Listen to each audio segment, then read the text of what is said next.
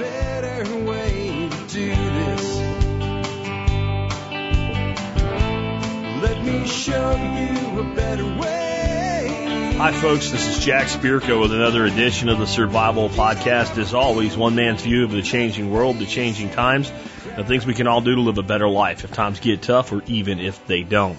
Today is June 6, 2016. This is episode 1801 of the Survival Podcast. And I would re- be remiss if I didn't remind you that today was D Day. Today was D Day. This is uh, the day of days, as they called it in World War II. It is a, a time of reflection and memory of many that died and fell in the name of freedom.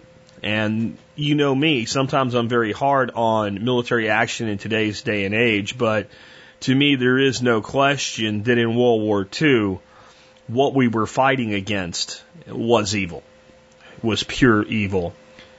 And hopefully we've reached a point where there would be other ways to counter such evil, but at that time, the way that it was fought, I believe, would have been just about the only way that that evil could have been defeated. And we should look back with some reflection today.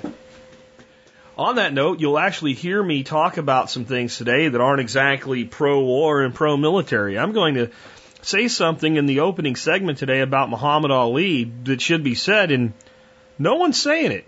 People are dancing around it, talking about it, criticizing him for it, but no one's actually making one of the most ironic connections that should be made about the greatest boxer that ever lived, in my opinion, and the modern day. And many things that people are always saying today, and no one's making the connection. And it's pretty obvious. I'll say it, and I'll play some. Uh, I'll play some newsreel for you of Muhammad Ali. Probably newsreel you haven't heard on the TV, at least not in modern times. Um, we'll also talk about protecting fruit trees without spraying chemicals. I've got a lot of questions about this in the last couple of weeks. Got some on Facebook the other day when I posted a picture of uh, some uh, sand cherries that I've recently picked. That I'll be making meat out of and uh, basically saying, I've got fruit, but there's all kinds of problems with it. There's bugs in it, there's worms in it, it's all nasty. Uh, I got fungus on my fruit tree, and uh, there's all these things you can spray that are chemicals, and I don't want to do it. What can I do? The answer is so simple. You'll be like, really? That's all it takes? And yeah, really. For 99% of your problems, it's all it takes. And it is spraying, but it's spraying things that are so healthy, you could probably eat them if you can tolerate the heat. Uh, next up, I have a question on stolen valor. How bad is it when somebody claims they were in the military and weren't, or that they they did something in the military they didn't do, or or were they they say they were a Navy SEAL but they weren't a Navy SEAL, maybe they weren't even in the Navy. I don't know. Um, but the interview that we had um, this last week, uh, actually the week before last, with Chris Sajnog uh, on the new rules of marksmanship. Chris being a former Navy SEAL, I think is what prompted that, and uh, nothing to do with Chris. Chris is exactly what he says he is. I, I, I don't go out and try to vet every person that says they did something in the military, but if they're going to be on the show and they're using a credential, uh, I definitely vet it. But I think that's what kind of brought it up because there are a lot of people that claim, you know, and it, it, it I'll, I'll save it, but. Um, you might be surprised at how I actually view this. There's there's two types of people that do it. And one I think are the scum of the earth, and the other I think are largely irrelevant, and it's overblown. And the more we, the more we make a big deal out of it, the more we actually bring attention to these people, and the more that we actually create a situation where if they get away with it, they get some benefit from it, or at least perceived benefit. Anyway, um, next up, there's a new study out that says genetically engineered crops are safe.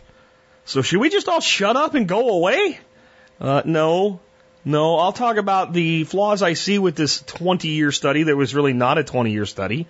Um, and I will be open and honest about what I don't know yet because I haven't reviewed the entire thing, but I'll tell you some of my larger concerns, and I think this will point to what I've been saying for years that people don't hear that are on the other side of the genetic modified debate. There's people that are like, all genetic modification is evil and the world will end and uh, we'll grow tails from our head or something. And then there's people that are like, it's perfectly safe. There's nothing to worry about. And then there's the people in the middle. And when you're in the middle, you tend to just get beat up by both sides because both just throw you to the other side. Sound like politics? I'm telling you. Anyway, um, next question I'm going to handle is from someone that wants to know is it really feasible to expand a small house? Start out with a small house and make it bigger over the years, you know, the way our ancestors used to. Uh, is that economically viable anyway? And the answer is, well, it depends, as, as many answers are, but we'll talk about what it depends on. We are going to have a warning for those who want to walk to freedom. Uh, one that I think is implied, but I'm going to do it anyway because obviously it was necessary here and wasn't available. Uh, I have a story of an armed citizen who shot the hell out of somebody that broke into their store, and the DA said something very interesting after that guy was laying on the floor full of holes. Then I got some exciting news for you from Geoff Lawton, something that's really cool. You can get completely free. You don't have to sign up for anything. Uh, it's something many of us have watched many times over the years, and it's now available to everybody for free. We're going to finish up with some bad news, the bad jobs report. I'm going to talk about it in a way that, yeah, the mainstream media is talking about it, and then I'm going to talk about it in the way that we analyze things here at the Survival Podcast. And my closing song for you today is a song that every modern parent should hear. It's a real wake up call for some people. It's from our own Greg Yost, but it's not Greg. It's Sarah Yost, who's Greg's daughter. Um, it's an amazing, amazing little piece of music and video as well. You can watch the video afterward. And I'll tell you all about it when we get to the end of today's show. Before we do that all, let's go ahead and hear from our sponsors of the day. Hey guys, if you're like me, you want the best quality water for yourself and your family. This is why I've used a Berkey water filter for over six years in my own home. But if you're gonna get a Berkey or parts for one you already have, you should deal with the best. And that's Jeff, the Berkey guy Gleason. There's only one official Berkey guy, and you can only find him at his website at directive21.com. Again, directive, the number's 21 and a dot com. Hey folks, if silver and gold are not part of your current economic preparedness plan, they should be. In fact, for over eight years, I have recommended that listeners keep 5 to 10% of their wealth in precious metals as a wealth assurance program. And JM Bullion is my personal choice for all my precious metal purchases. They offer some of the best pricing in the industry and free shipping on top of it. Check out jmbullion.com to learn more. Next up, let's take a look at the year that was the episode I have today for the year 1801. The Holy Roman Empire is the Walking Dead. I'm not going to read that one, but I will tell you that pretty much the entire concept of the church controlling large pieces of Europe dies in 1801 at the hands of Napoleon Bonaparte. Um, today is uh, all, the other one I have for today is Thomas Jefferson is the walking president. That's what I'm going to read. I have the submarine Nautilus launches, and it's all for France. And I have some little, you know, little tidbits. Uh, this year, carbon paper is invented. The term invertebrate is coined. And the United Kingdom is born, and the Union Jack is its flag. Let's take a look at Thomas Jefferson uh, is the walking president. We are all Republicans. We are all Federalists. Thomas Jefferson, inaugural address, March 4th, 1801. It is a political requirement of the time to seem reluctant to run for office, but the race for the presidency has become nasty. Proxies criticize one opponent while the candidate remains above the fray, or presidential. John Adams sees himself as a philosopher king who is above partisanship. Thomas Jefferson is hardly a man of the people, but instead of regal display. He walks to his inaugural ceremony. Let's be clear, he is surrounded by soldiers carrying drawn swords, and he is trailing a large entourage. One might call it a parade. As he enters the Senate chamber, he is met by his vice president, the man who delivered the presidency to him, Aaron Burr. It was not an easy delivery, confusion in the Constitution, through the election into the House of Representatives. They fought between Jefferson Burr administration or a Burr Jefferson administration. Aaron Burr remained strangely passive until Jefferson got the votes. In 1804, the 12th Amendment will clear up confusion for future elections, but at the present time, Jefferson doesn't trust Burr, and he shouldn't. My take by Alex Shrugged. Aaron Burr was called the American Napoleon by Alexander Hamilton, which was a bit like a politician calling a prostitute, well, Never mind. Burr killed Hamilton in a duel, thus ending two political careers, though I think Hamilton would have preferred it had gone the other way. Aaron Burr was also the father of modern campaigning in his mudslinging and vote gathering schemes. The United States is not a direct democracy. Electors act as a balance between popular vote and the desires of the political establishment. This is both good and bad. In the old days, those electors could vote as they wished or as they pledged to vote. Some states haven't enacted laws to commit their elect- electors to certain voting percentages, but each state is different. When the election between Al Gore and George W. Bush became a joke of Florida recounts and dangling Chad, some people called for the electors to vote as they did in the old days. for the rightful president, whoever that was. No sense in going over that mess again. We'll wait until the history segment for the year 2000. By then, by then, Al Gore will have invented the internet. For those who have had a humor bypass surgery, that was a joke. All right, so what I actually find interesting is at this time, when these political adversaries said that the other side was like bad and evil, they meant it. And I do think even some of the founders who were feigning a little bit of I don't really want to be president uh, or I don't really want office, in some levels maybe didn't. Uh, it didn't come with all the perks that it does today. It came with the ability to shape and, and form a new nation. This nation is not very old yet, but there weren't a lot of lobbyists lining up back in the day. Right now, there were political favors you could do for people. I'm sure there was. There's always been money in politics, but it wasn't like today. It wasn't like today at all. But they weren't faking it either.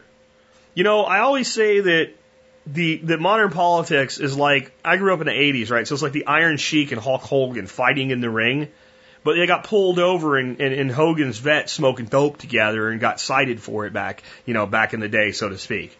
So that's not what was going on here. If if, if Burr and Hamilton were willing to, to, to shoot each other, I don't think our politicians have the guts to stand toe to toe and shoot at each other today. And I think most of the time their their their fighting is fake. And and I wonder if the the whole Trump phenomenon is because it's not fake. It's not fake. It may not be good, but it's not fake. That he's not using proxies to condemn. That he's saying what he really thinks, even when it's stupid, even when it's like not stupid, but it's easy to make it look like it was stupid. I don't know. I don't know because here's my thing with with the modern political ass clown circus uh, and Donald Trump. There are so many things that if I were he, I would be pointing out to make my case to the American people. And I would like to believe that Donald Trump is actually, at least in some ways, smarter than I am and able to see these things. Maybe he's not. I don't know. But you don't get to be a multi billionaire by being stupid. So then I wonder, is the whole thing exactly what I've always said it was? And we'll pause for a minute to remind you what to do when you get too wrapped up in the Ass Clown Circus of 2016.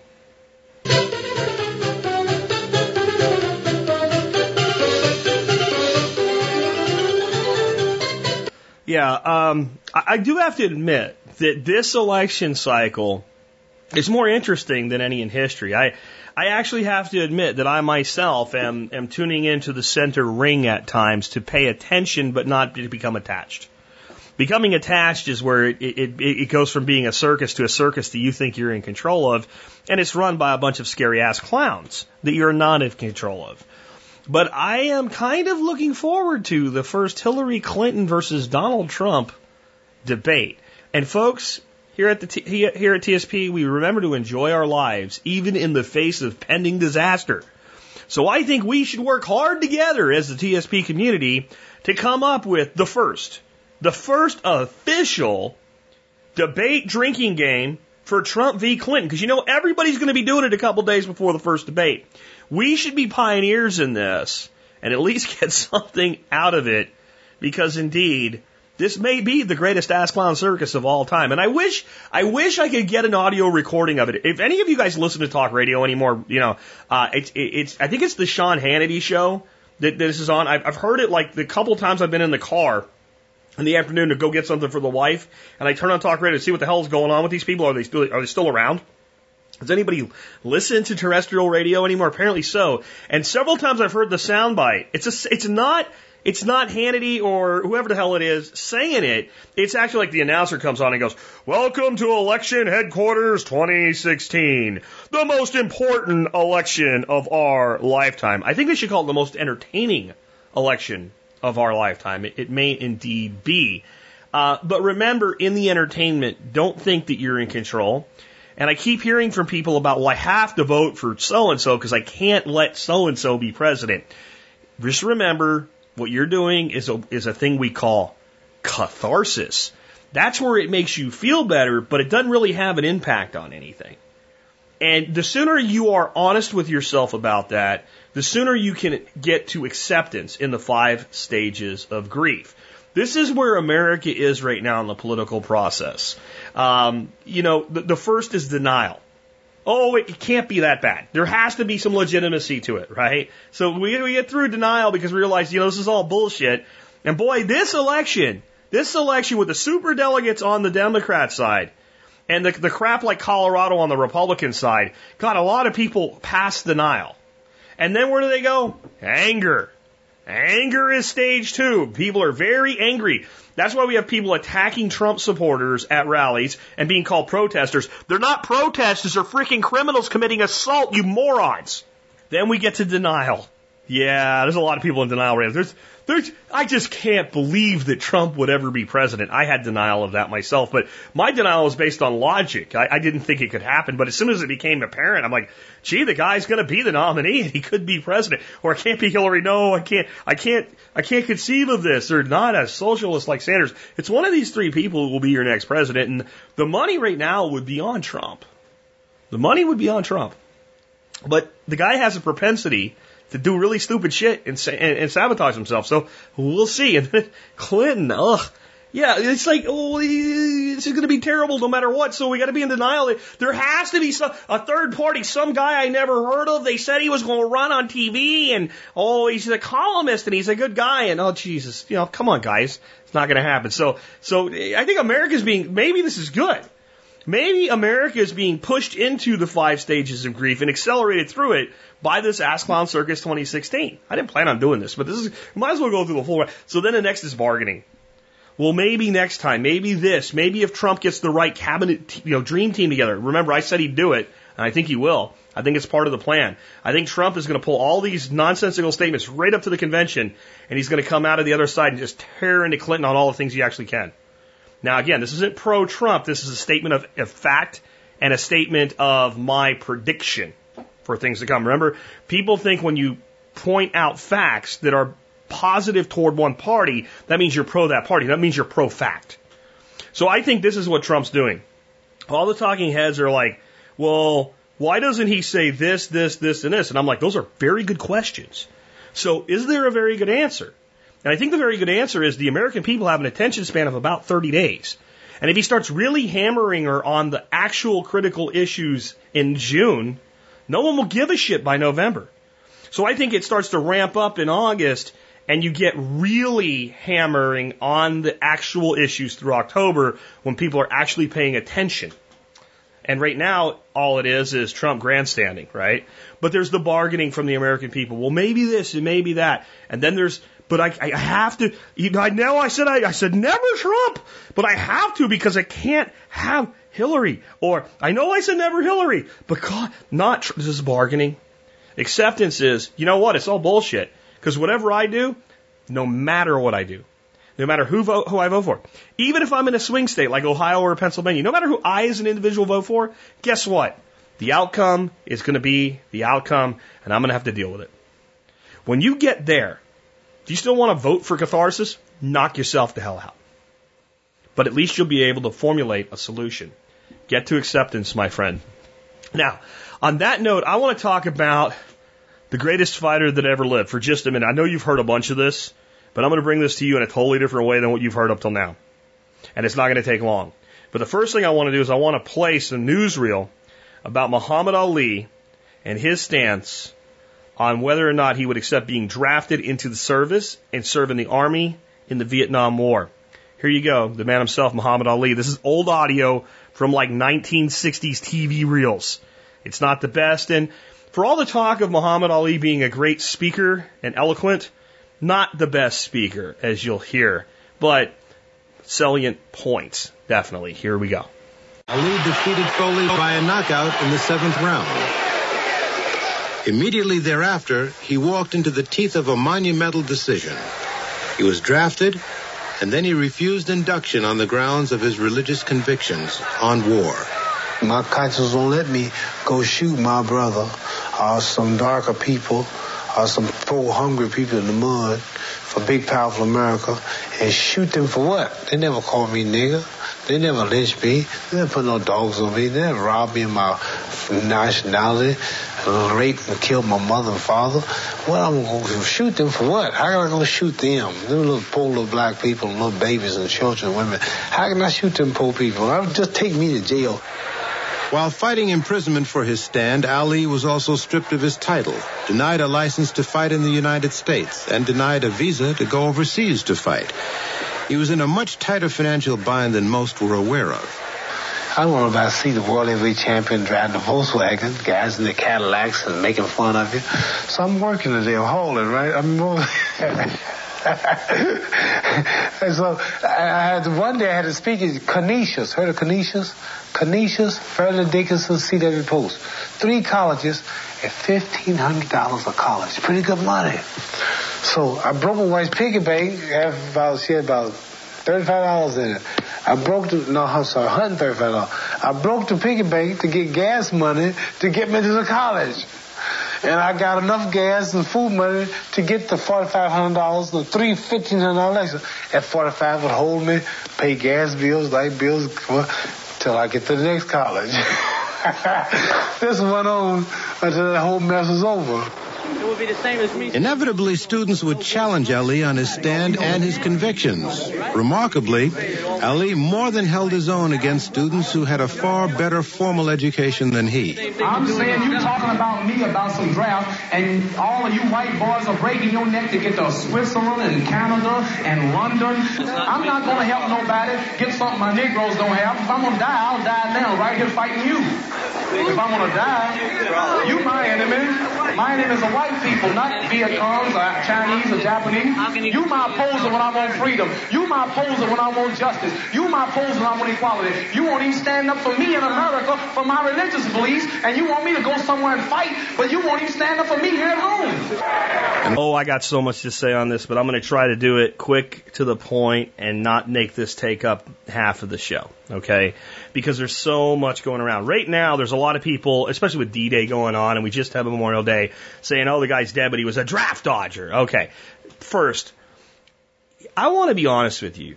If it would have been 1966, 1967 when I was turning 18 years of age, with the mentality I had, with the background I had from a family that was a military family, the fact that I did go serve myself uh, during the Gulf War, while it was nothing like Vietnam, no one knew if that was going to be the case at the time. And of course, the second Gulf War is far too much like Vietnam for uh, comfort. Um, I would have enlisted. I wouldn't have had to been drafted. I would have thought it was my duty to serve, and I would have went and served, and I would have made a terrible mistake. I would have made a terrible mistake. And I can say that with absolute clarity in 2016 by looking back at the entirety of Vietnam, which we did not have the hindsight for that right now. We did not. But we believed that communism was going to take over the world, the, the, the, domino theory, if South Vietnam fell, blah, blah, blah, blah, blah, blah, blah. All we got out of Vietnam was more than 58,000 Americans dead, hundreds of thousands wounded, many wounded in ways that they would be disabled for the rest of their lives, and, and, and many wounded in ways that you cannot see and destroyed their lives and ended up addicted to drugs and became alcoholics, uh, had their lives destroyed.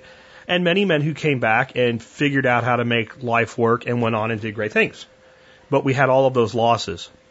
South Vietnam still fell. The whole world did not turn communist. Um, and we would be better off had we never gotten involved. To criticize someone who avoided that is to ignore hindsight.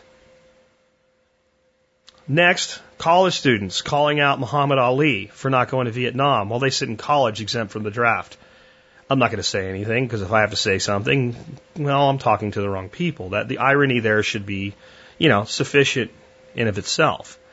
Um, and the other thing, I think people have a tendency to say, well, since he was trying to dodge the draft, he was afraid to go fight. That's what it really was. He covered it up with all of this, you know, civil rights stuff and all of this, I don't want to kill somebody stuff and, and religious objections and stuff like that. It really it was he just didn't want to go fight.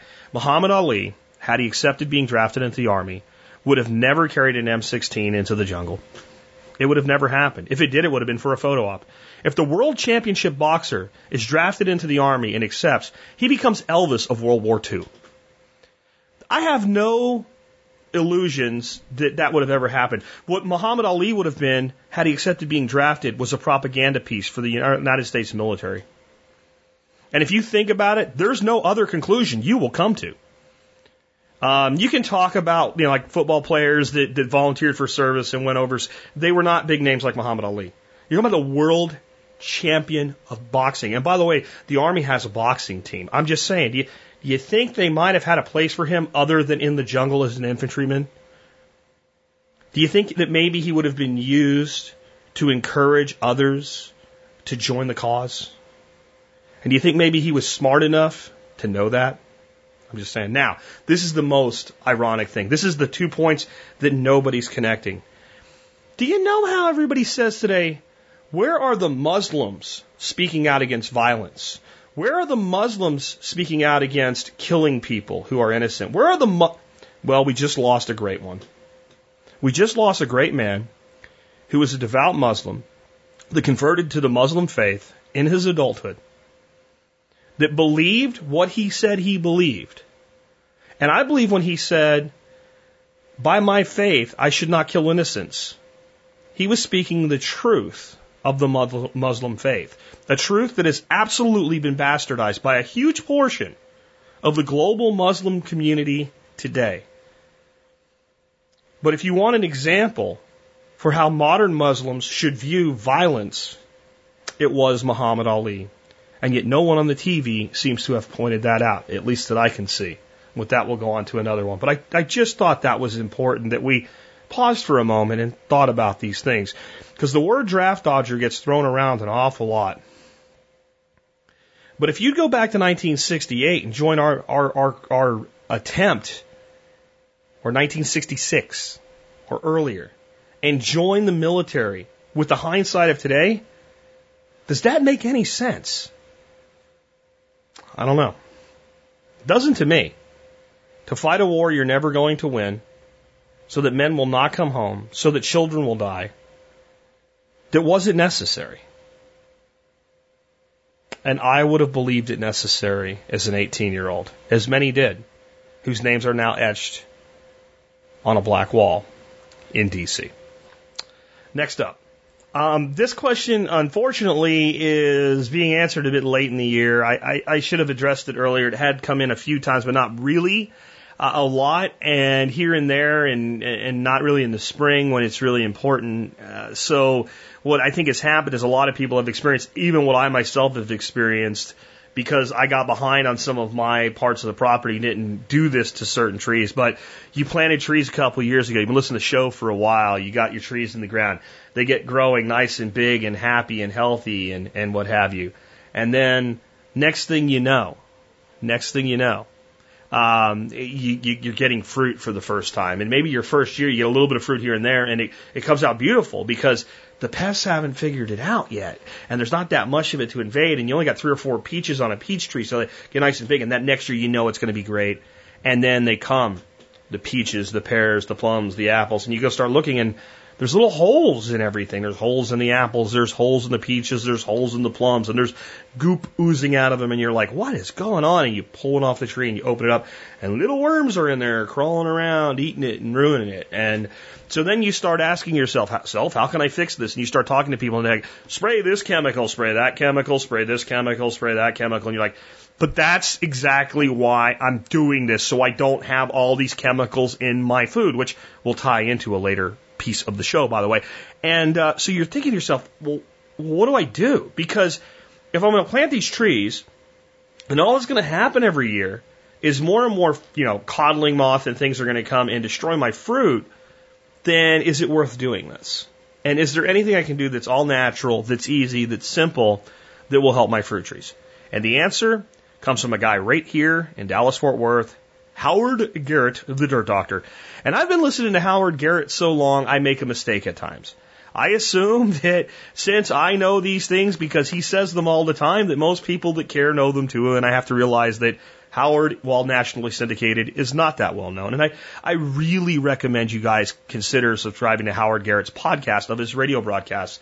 If, like me, you just don't have time to listen to him on the weekends when he's actually on live. And uh, really, really great show. I learned a lot from Howard. A lot I've passed on. So I'm going to pass on some more. And the reason I'm doing all this is it's very important to me when I use someone else's material that's legitimately theirs, that's not just common knowledge, that I give credit to the source, That integrity is very important to me. I don't want someone thinking this is Jack Spirko's formula, though the first thing I'm going to tell you will kind of end that right there.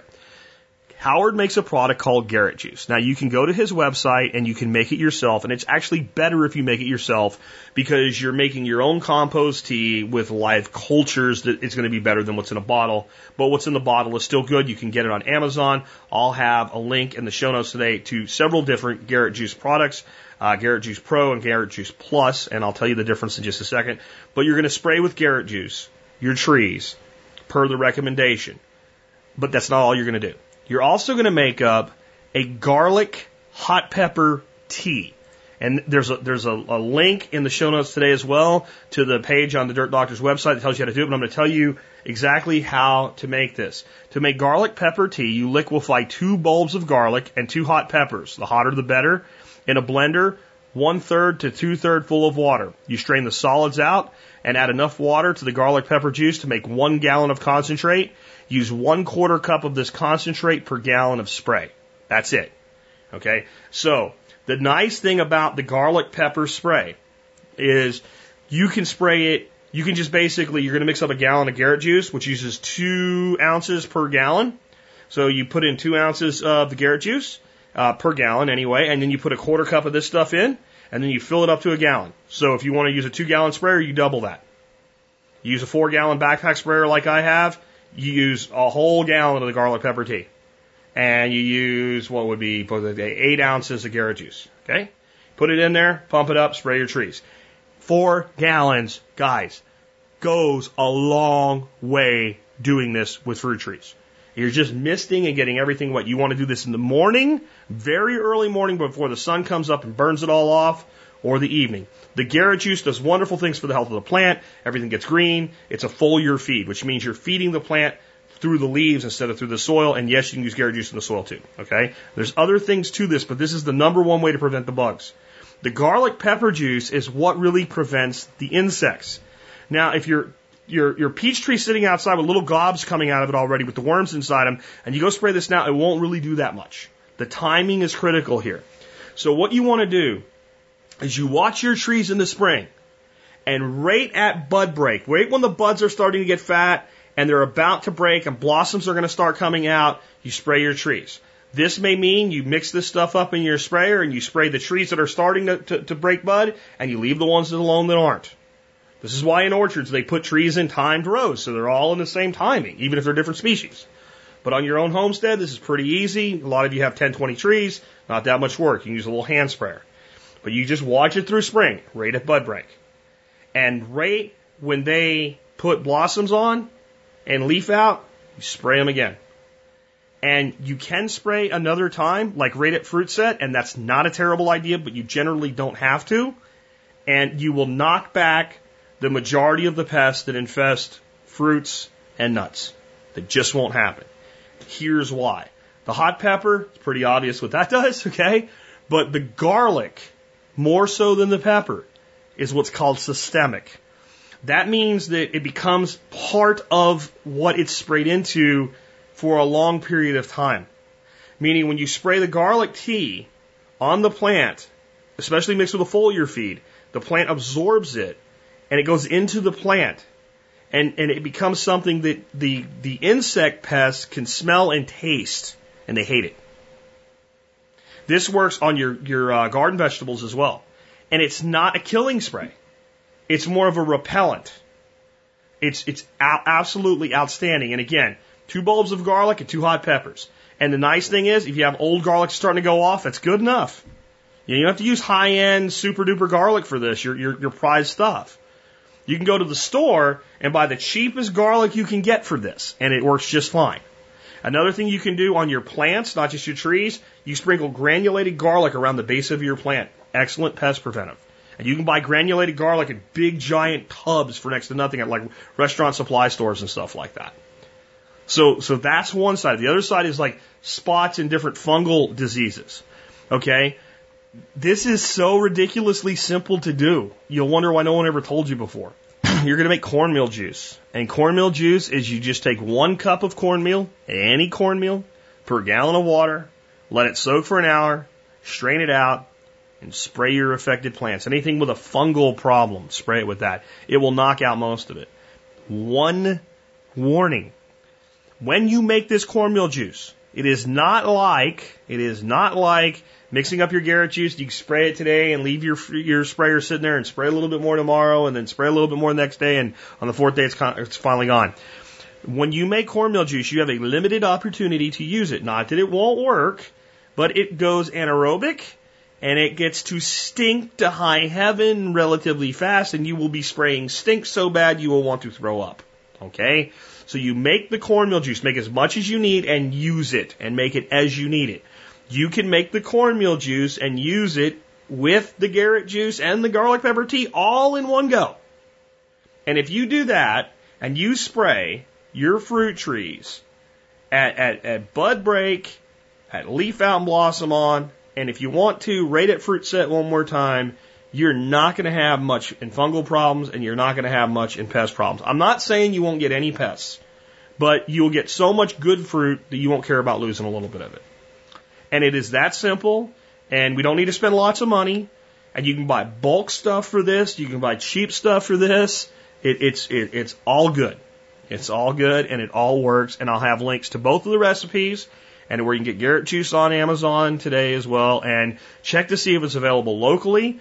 And a lot of times, if you have garden shops that sell things like organic products and all, Garrett juice is produced by a very large company commercially called Medina. And no matter where you are in the country, if, if the, if the store wants it, they can probably get it. And the best way to get a product into a store is to start asking them to carry it and, and let your friends know to buy it and purchase it locally. And that would help Howard, who's done a lot of great things for the, for the organic community. He really is an amazing guy. He's been doing this since the 1970s. And a lot of the stuff is his stuff because when he started, you didn't just go to the, the store and buy a book on organic gardening. A lot of the stuff had to be figured out along the way. He also has an organic certification that's going right now.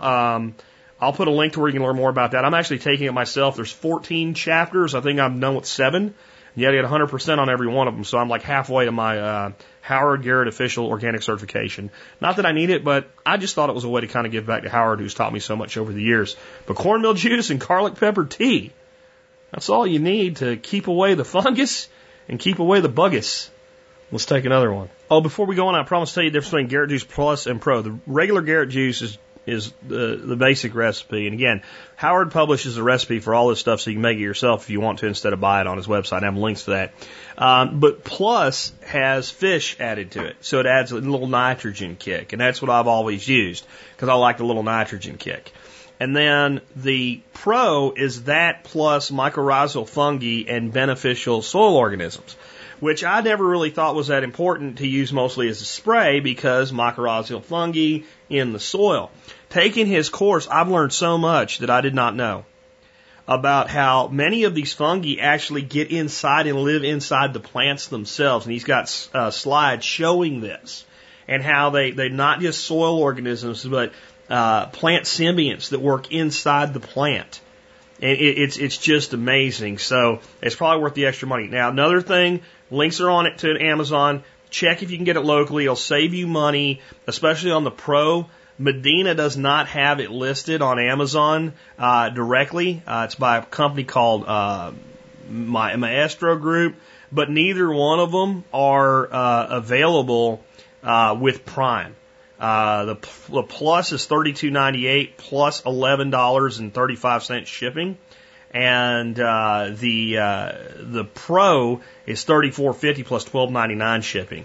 You'll pay almost that much for them no matter where you buy them, but you won't pay the shipping. And of course, the shipping's there because you're shipping a liquid product, uh, and you're shipping a liquid product uh, that can spill, and you are uh, you know, it's it's heavy for its size, eight pounds to a gallon for water. So it's heavy, it's liquid, so the shipping's expensive, and that's why Amazon probably doesn't have it on Prime. But I've not been able to find the Garrett Juice Pro locally, only the Plus. But I have found the Plus at Lowe's. So before you buy it on Amazon, check uh, if you can get it locally and save the shipping. Next is kind of an unusual question. Um, tying back in into maybe some of the stuff that we you know talked about with Muhammad Ali and his stance on avoiding the draft. Uh, I've got a couple people after um, the the interview that I did with uh, Chris uh, Sajnog, former Navy SEAL, kind of bringing up, you know, memories of. I was in a bar one time and this guy started talking about being a Navy SEAL. And of course, he was, uh, you know, ev- eventually it comes out that he was uh, with uh, SEAL Team 6, which nobody from SEAL Team 6 calls it SEAL Team 6, by the way. And just so you know. Uh, and, you know, I thought the guy was full of shit. And basically asking me my opinion as a veteran myself how bad is it when someone claims military service and they never served, or when somebody did serve but they claim military service for things they never did. For instance, the guy was in uh, the army but claims to be, have been in special forces when he wasn't, and he was only maybe in airborne. And airborne and special forces are not the same thing. A lot of people go to airborne school that are not combat arms, and then they go on to do things that aren't really airborne related. I'm an example of that. Um, I went to airborne school as a mechanic. So that doesn't make me special operations. It makes me airborne qualified. And, uh, you know, how, how offensive is that to me and what have you? Well, I'll put this in two categories. Two. And I find one far more grievous than the next. What really bothers me is when people make these claims for the purposes of financial gain at the expense of others. When people set up, you know, organizations, and, this falls under the Stolen Valor Act. This is the people that actually can be prosecuted.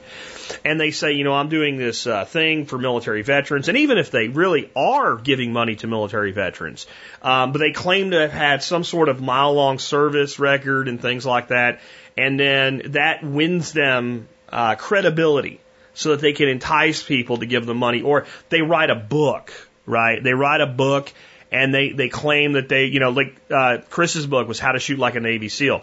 Let's, let's pretend for a minute that he wasn't. See, then I have a big problem with that because he's using the credential to, to, for financial gain. And this I see as a huge problem. The guy in the bar shooting his mouth off about being in special operations or whatever is almost always full of shit. And, and I don't really give a shit. I don't really care. Because it's generally only the people that are a bit dim that believe them. And generally speaking, sooner or later, they get called out on their bullshit. They get made to look like a fool. And, and they're done. They're done. I've had people that started telling me they were in special forces. For one, I met a guy one time in a bar in uh, in Arkansas when we lived in Hot Springs. Me and my wife went to this place we went to all the time. This little German uh, beer garden in town. It's kind of a cool place. And we're sitting there, and these people from out of town they're visiting. The guy starts talking to me about being in the military, and oh yeah, I was special forces. You you know what came next, right? He's with Seventh Group. That just immediately, right? So it, it's never enough the the person was in special forces or the or the person was a uh, you know in, in pararescue in the Air Force. There's there always were not just that, but they were part of the most elite of the elite.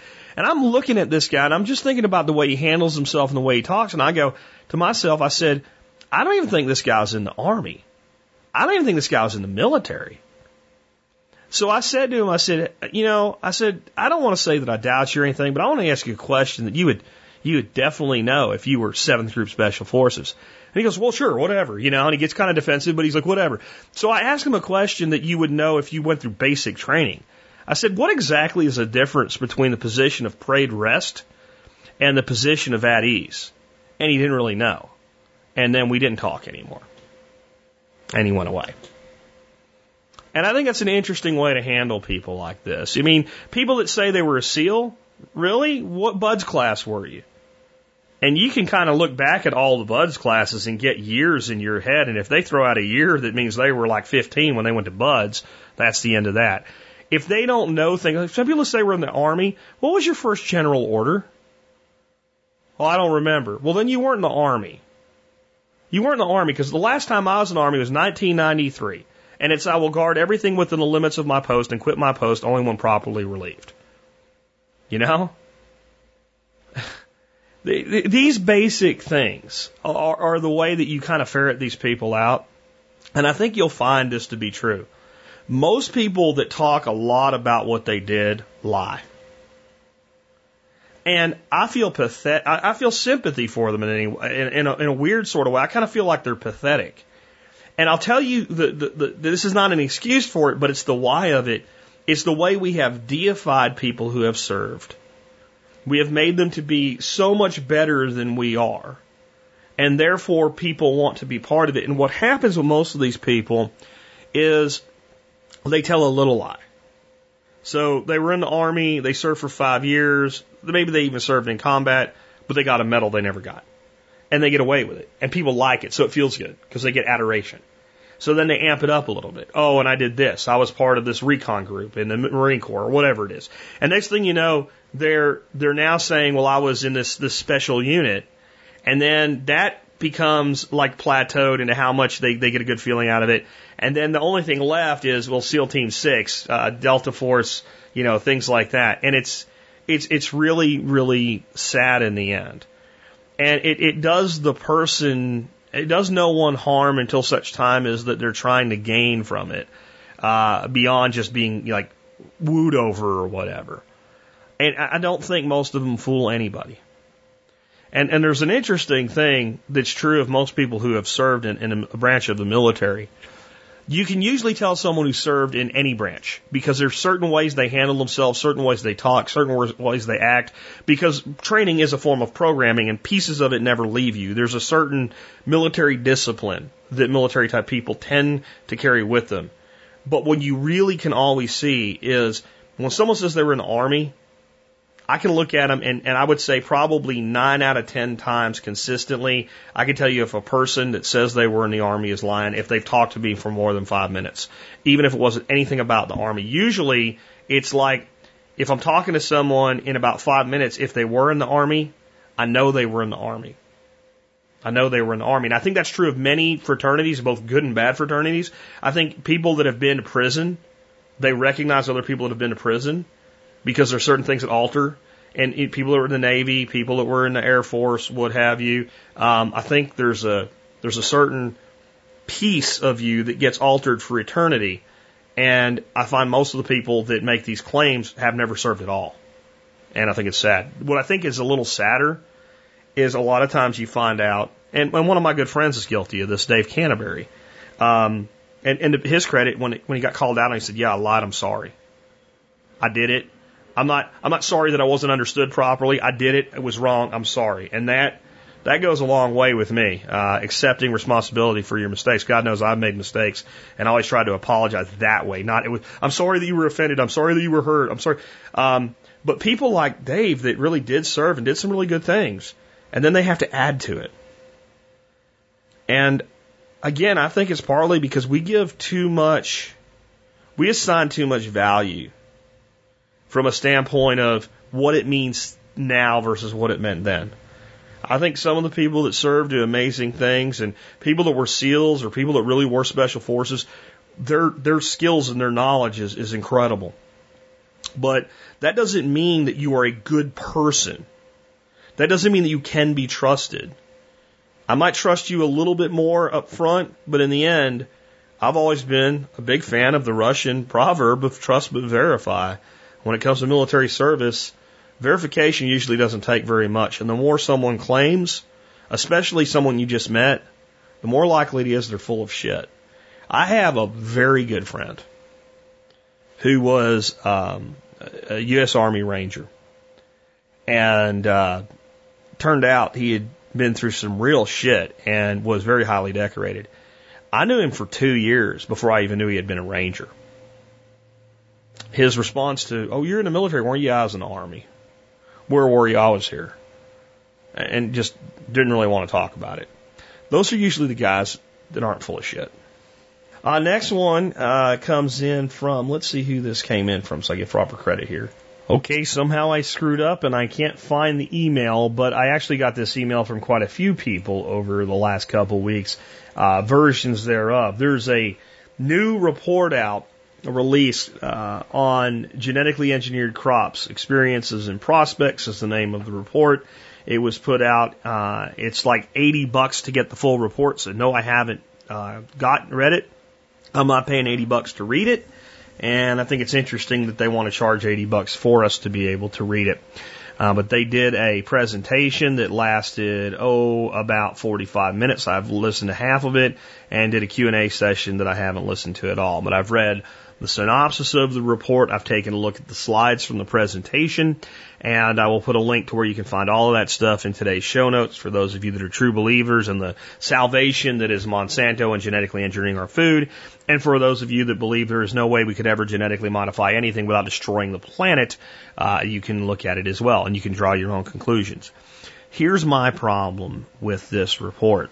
They went to great detail. About half of the presentation is telling us that we can trust it because of the way that they ran it. When someone professes too much that they're telling the truth, I start to worry about it a little bit at least. So that's part of it. But let's just assume that everything that the man says at the beginning about how rigorous they were uh, is true. Um, they relied all on existing research no new research was done. They reviewed existing research. So no real control experiment was performed. This was an evaluation of existing uh, academic papers and some research. But more of it is academic papers than actual research. And the difference is you, you academic papers are, are, conclusions that are drawn from empirical evidence and things like that, and uh, theory and uh, opinion and all types of things convoluted together, and maybe pulling different pieces of research together and putting out an academic paper.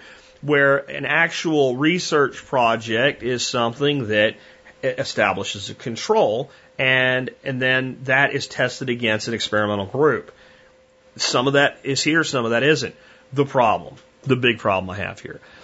I have never been the person that says there's no possible way we could genetically engineer a plant or even an animal uh, that that couldn't be used for good. I, I don't know exactly if that's true or not that it could be used for, but I'm not willing to rule it out. I do think that there is amazing things that modern science can do. And I, my problem is I generally don't trust the people doing it. Okay? And the biggest thing that we modify, especially plants to do today, is to be sprayed with chemicals. Chemicals that otherwise would kill the plant. And when we do that, we are introducing more of these chemicals to the plant and therefore coming through the food supply than had we not done that. So when we modify a plant to be sprayed with Roundup and we spray it two to three times during its growth cycle, and that Roundup, that glyphosate, goes onto that plant, becomes systemic because it is systemic, just like I explained about garlic earlier, goes into the plant, and then is ingested. I'm not so much worried about the soybean that was modified, but I'm worried about the soybean being a vector for a chemical that doesn't belong in the body. And what does that do long term? And there's no real solid control group. This is like stuff all over the place can we make a case that GMOs are good or bad? And in the end, they really don't make the case one way or the other. What they say is they cannot find credible evidence that the process of genetically engineering plants is causing any kind of health problems or environmental problems. Which is interesting because Monsanto says, well, it, it, it, it is causing some problems. For instance, putting BT into the corn has created root knot worms that are resistant to BT, which was a natural control in general environments of root knot worms. So now we have worms that are not controlled by BT that have been controlled by BT for longer than human beings have existed. To say that's not going to have a negative environmental impact because you can't point to specifically what it is yet is a little bit disingenuous. So those two areas are, are my biggest concern. If we genetically modify, let's say, a pepper plant to grow faster and therefore produce more through the growing season, I don't know that I'm totally okay with that, but I'm open to the possibility that that's not necessarily bad. If we genetically modify corn so that it can be more drought resistant because it develops larger and deeper roots, in and of itself, I'm not going to say that that's bad. I'm not totally convinced it's safe, but the rational person says, well, that should be good. Okay. Well, we can do it with selective breeding. We can, but if we can do it faster and responsibly, see, there's the, the R word, responsibly again, uh, then maybe it's a good thing to do. There's another implication to all of this agriculture before the dawning of GE crops, genetically engineered crops, had reached a point that was beginning to get to diminishing returns. We had abused the fields and we had abused the soils for so long that it wasn't really working anymore. The advent of genetically engineered crops didn't really increase yields. What it did is maintain them because they were about to go into massive decline, especially on the big crops that they're used with, specifically corn and soy. Some others as well, but corn and soy were in big time trouble with reaching kind of the plateau and the peak of the bell curve, and the only place to go there forward is down. And it was making agriculture begin to look at some of its unsustainable practices and what it had done to the fields and what it had done to the soils. And when GE came around, it was business as usual. The the the the, the circus continued. The, the different circus music continued and the Green Revolution continued. And the, the, the, increases in yields that were there were somewhat temporary, and then many of the increases in yields can now be attributed to other factors. In other words, the genetically engineered crop allows the crop to survive, and other things like harvesting technologies and things like that, and timing plantings better, and all the other things, because it's not like these guys are trying to do a bad job. Okay, have actually been more responsible for what increases of yields we've seen since the initial spike and fall than the GE crops themselves. And what GE has done is given the agricultural community the illusion that they continue these practices unabated will be okay. And that we're not destroying the soil, which we are. My other problem with this this this research paper, this this study supposedly, it's not really a, a study because again, a study would actually involve conducting the research rather than reviewing the research is that it's comparing well, how's everything working now versus how everything was working right before we started doing it? Well, the fields that we were growing these plants in were denuded of nutrients and minerals by the 1960s and 70s, long before GE. We were just dumping plain old you know, herbicides and, and, and, stuff on the edges instead of spraying the crops themselves. We were, u- we were using pre-emergent herbicides and we were using lots of high nitrogen fertilizers. And we were spraying plenty of chemicals that were getting on the, the food. So by comparing those two time blocks and comparing conventional ag to conventional ag, we don't really have a control group. And what they're saying now is the experiment is that, well, we've been eating them for 20 years and there's not this, this outbreak of disease that can be attributed to them. But what you can see is the chronic onset of multiple lifestyle based diseases that has grown unabated from the 1960s forward. It really has. And, and we just don't know what piece genetic engineering played in that, whether it's directly or indirect. And everything I've reviewed thus far, and I'm, I'm being upfront that I haven't reviewed the whole thing yet, everything that I've reviewed thus far ignores all of those things. And I, I think the problem that most of us that are opposed to genetically engineered foods have today is more how they're being used in modern agriculture and what they're allowing to happen, i.e., the destruction of ecosystems and the destruction of soil and the introduction of chemicals into the body rather than the fact that the DNA of the plant itself was altered. And the other thing I find about this report, and it very much makes me feel that there's an agenda here. And of course, the guy said everybody in the study had to sign off and everybody had to have consensus on everything or it didn't go in there. And we all had different opinions when we started. But what they, they're saying is the line between selective breeding and genetic engineering is disappearing. See, they've lied to you for 20 years by saying, well, man has been doing genetic engineering ever since the dawn of agriculture by selecting. No. Well, when they take two forms of corn and cross them together and make a hybrid, that's genetic. No, no, genetic engineering is when you use something like a gene gun or a transmugenic virus to take DNA particles from an organism and introduce them into another organism that could never occur in nature. We take something from a fish and we introduce it into a cotton's DNA. Okay. That fish and that cotton cannot co-breed in nature. That is an unnatural introduction. Is it harmful? I am honest. I am not 100% sure either way if in of itself it's harmful. What I am concerned about is why are you doing it? For what purpose?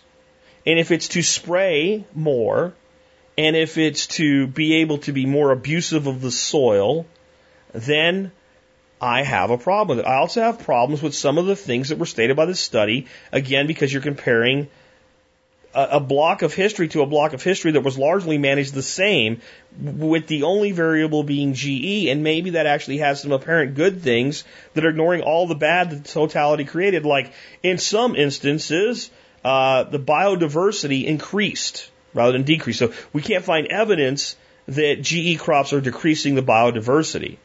Well, if you killed off an organism that's supposed to be there, and other organisms came in to, to, to, to fill its space, uh, then the biodiversity would go up, but maybe the balance isn't right anymore.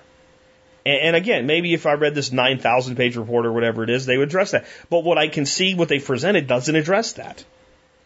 Or, well, maybe mainstream agriculture has done X amount of damage, and in this isolated instance, the use of glyphosate in combination with no till has actually increased soil health a little bit, even though it's abysmal. And I just don't know.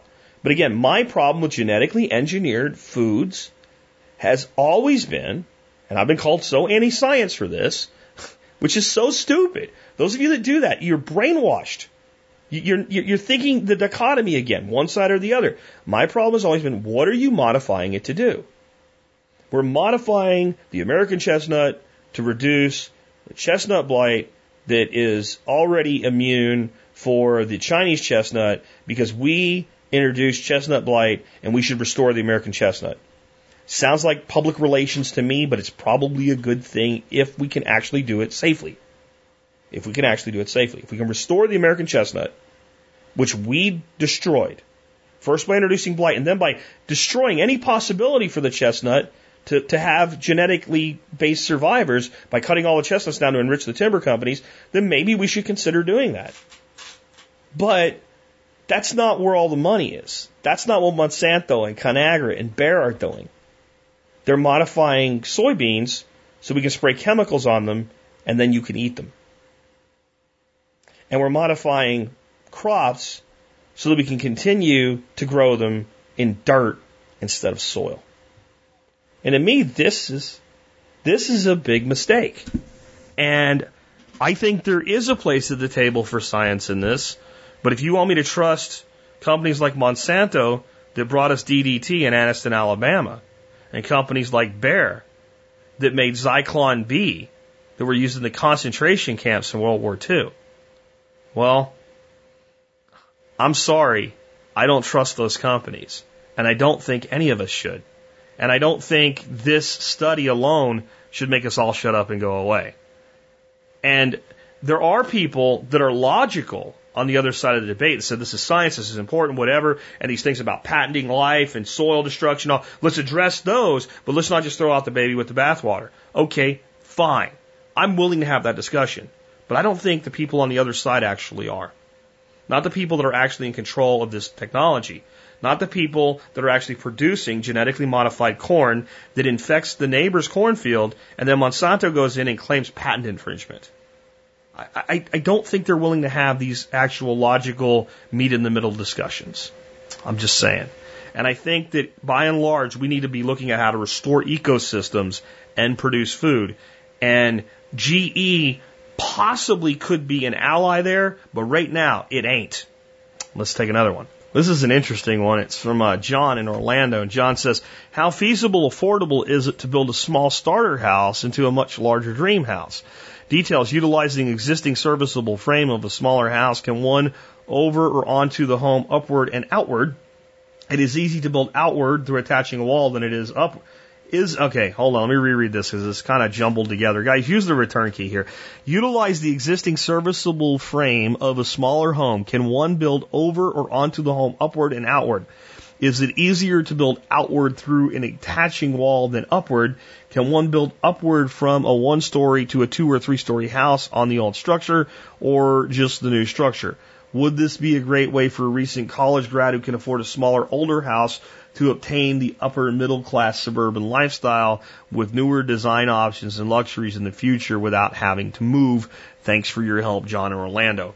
In general, no.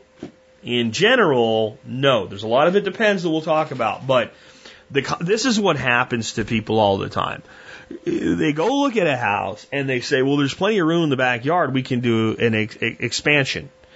And most home expansions, increasing the size of the home per square foot, if you actually do the math, is are cost prohibitive. Okay, meaning that you would be better off finding a larger home, selling the existing home, and buying it and moving economically. Okay, and on some levels, I think this is intentional through design. And I think the design kind of begets the intention, the intention begets the design. In other words, the, the, the concept today that Americans will buy a home and live in it for their whole lives, like we did in the, the 50s, the 60s, the 40s, et cetera. You know, your, many of you, your grandparents died in the home that they bought for their first home, that they raised your parents in. Okay. Mine did. Mine did. Not on both sides, but the reason on one side it didn't happen is there was a military uh, grandfather who spent over 30 years in the military, and that caused a lot of the movement. On the other side, my grandfather served in World War II, got out, went right back to the house he had when he left for service, never left again. Okay? And a lot of you have family like that. And that's not good for continuously upward pricing of housing. And that's not good for local governments that want to make money off property taxes even though you'll see property assessors go out and raise your taxes and things, they never quite go up like they do when a property gets sold. See, if you have a house that's assessed at 120 and maybe you bought it at 100 and it took 5, 6, 10, 20 years for that 20,000 to be assessed onto it, um, there's this argument you can have every day. But when you sell that house and you get an appraisal for it where you go woohoo, unlike the appraisal you get when you get for your tax assessment for 180, and you put it on the market and it sells in 30 or 40 days for 170, and you go woohoo, and you take your money and you leave and you go buy something somewhere else. The the county doesn't have to send the tax assessor to jack diddly crap to assess the value of the home. The value of the home at 170 has just been established by the market. It, it's like an impossible argument either with your county. Well, it's not really worth 70. Well, you paid 170 for it. Okay. So when you sell a house, in general, the tax man wins, not at the federal level, but at the county level, at the local level, at the property tax level. So it's, it's, it's quite the case that a lot of the regulations and restrictions and zoning and planning throughout the whole country on housing are designed to make people move into bigger houses and make people building new houses build larger houses. So, one of the problems you'll run into straight away with this idea, I'll just make the house bigger, is, well, can you legally make the house bigger and how much will it cost you before you buy your first two by four? So you'll think, well, I'll buy this cute little, little bungalow, two bedroom, and as the family grows, I'll add two bedrooms onto the back and a little uh, rumpus room and stuff like that. That'll be cool. And what you find out is, oh, well, you need a zoning variance for that. Well, wait a minute. It's in my backyard. Doesn't matter. You need a variance. And then the county is not likely to give you that because they're never quite able to assess the tax value to it that they really want to. Because it's not like you just went out and built a new 2,500 square foot house. You've made a 900 square foot house into a 1,500 square. How much does it really increase the property value? So a lot of times it's just hard, and they don't want to allow it to happen. A lot of times there's resistance to it. Then the next thing is, how do you make it look good? Right? So that your neighbors don't bitch and prevent you from getting the variance is one thing, but houses aren't generally designed to be expanded in size. They're, they're, they're generally not designed to be expanded in size. So it, it's often difficult to expand a house and actually make it work. For instance, generally people want outside light into a home. So if you extend the back of a house and there's a bedroom on the back of the house, unless you make that room bigger, you end up with a wall cutting off internal light. You end up with an internal room. Well, I'll just put a window on the side of the house, you know, if it was in the corner. Well, if it's in the corner, great. What if it's not? But if it is, can you legally put a window in? You start finding out in many towns and places they limit how many windows a structure can have based on its side because of the supposed you know, the reasoning being that fires can spread that way. And there's just so many things that you run into like that. Plus, the concept itself is expensive. Extending a house is expensive compared to building a house. The exception, you find a small house in a largely unzoned, unregulated area. If I wanted to extend this house, I don't need any permission from anybody to make this house any bigger. None. Now, it was done by the previous homeowner. What they did was they extended the house into the garage. So it was a large two car garage, and they made the garage area into the master bedroom, master bath, and laundry room. And the other part of the garage into the living area which took my house from being a very small, cramped four bedroom with two decent sized bedrooms downstairs, a very small eating kitchen, a tiny living area, no real dining room, into a very large five bedroom house. But let's say I said I want to do that. I don't because we got more space than we really need. I want to do that 2.0. I want to extend this house. Every way that I can think about making this house bigger doesn't work. It doesn't work aesthetically. It doesn't work for flow. It doesn't work for cost. The only way I actually see this working is if you build a house. If you get the right area and you build the house as a small house with the intention of addition. And you know you can. That's the way I see this working best because then you can say, I'm going to build an 800 square foot house, assuming they'll let you. I'll get to that in a second and I know that I'm going to want, like, so you draw the floor plan of the eventual big house, 3,000 square feet, sprawling house. And you figure that out, and then you take out and make it a one bedroom from there. And then maybe you reduce the size of the living area, but you know where it would be, and you take like almost like you cut it out modularly a piece of that house. And then you work with your contractor and say, listen, this is benefits you as well. This is what I'm submitting to whoever I have to beg to build a house on my own property. And this is what I want to build, but this is what I eventually want to build, and I want to build this with that in mind. And then you can probably build a house more in a modular fashion. Another option is finding a house that makes a good garage conversion where there's a space to put an outside garage. That's exactly what was done here, and that's why I don't need to think about doing it because they already did it. So what they did here, they made that ex- expansion into the garage space, and then they put in a huge um, 60 foot by 30 foot steel frame three bay garage, and it could be a four bay garage. They just didn't put in the fourth bay. They, they put a small walk-through door in an area. So, like, you walk into an area that's more like it would be traditionally used like as a shop area, and then you have your three car bays. And very deep. You can pull my full-size truck all the way in and almost fit a small vehicle in behind it, right? 30 feet long. Um, so that's, that worked here. And that, if I was going to do it, would be the type of situation I'd look for. A house with a garage. We can extend into the garage and then we can put in an outside garage if we want that. Some people are willing to give up a garage, but that often hurts resale value. And then the other thing that we have here that I think is very valuable, even though we don't generally put our vehicles in in the, the garage, we keep it more of a classroom shop environment. Um, is that we have a covered walkway from our back door all the way into the garage. So if you did keep your vehicles in the garage and it's raining or whatever, you can go straight to it. So if you can figure out how to set that up, that works. The other thing I think that makes a lot of sense unfinished basements that are reasonable for finishing. Um, I've been in houses where you walk down to an unfinished basement and you go, holy shit, I could put an entire second house down here. And there's uh, there are high ceilings. Uh, it's not dank. It's well built. There's walkouts, or it's easy to put in a walkout. And man, my father bought a house, uh, unfortunately, right before his divorce, that would have been perfect for this. It was a three bedroom house with a downstairs living room, an upstairs living room, and a kitchen, and then a huge garage. And we worked together, as in my teens, we poured our own walkout for it, and then we were going to turn the whole thing into basically a huge rec room uh, and some other things, and we never did that. And that would have worked for that house. The house I owned in Pennsylvania when we lived there for three years, my wife and son and I, another example, it was a split level house. The garage was downstairs, two car garage from the side, and you went down to basically a laundry room, and then there was a two car garage to your right, and then a large, you know, unfinished area to the left.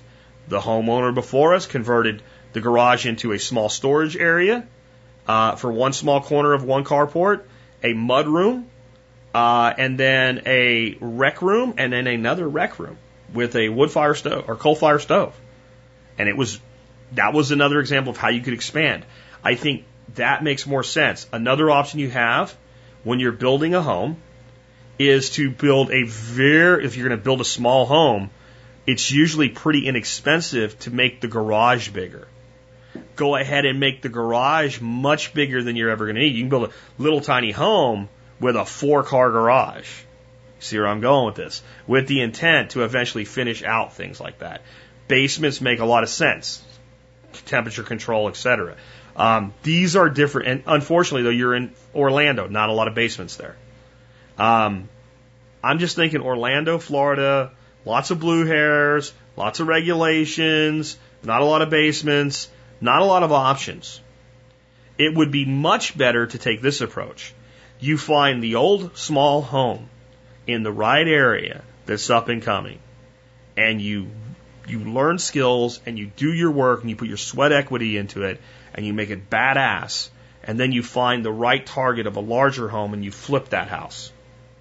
That that that makes more sense. Or good rental market, you move into a small house, you maximize it, into making it as good as you can and you rent it and buy another house and you create rental income. Those are two different ways you can take that approach that are probably better than thinking you're going to put additions on.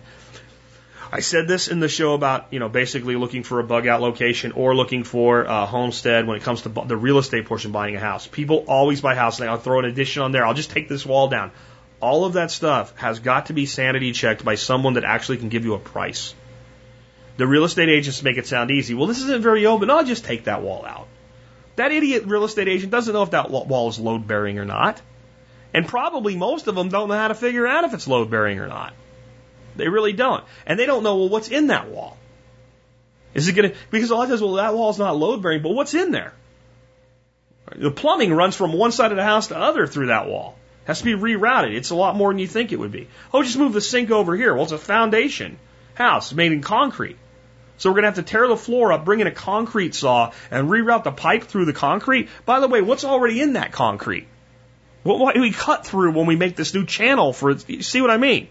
They don't think this way. They just want you to buy the house. So I'm not saying not to do it, but I'm saying you got to be really careful and pick and choose. And you're better off finding the structure that can be expanded through than thinking you're going to attach an expansion.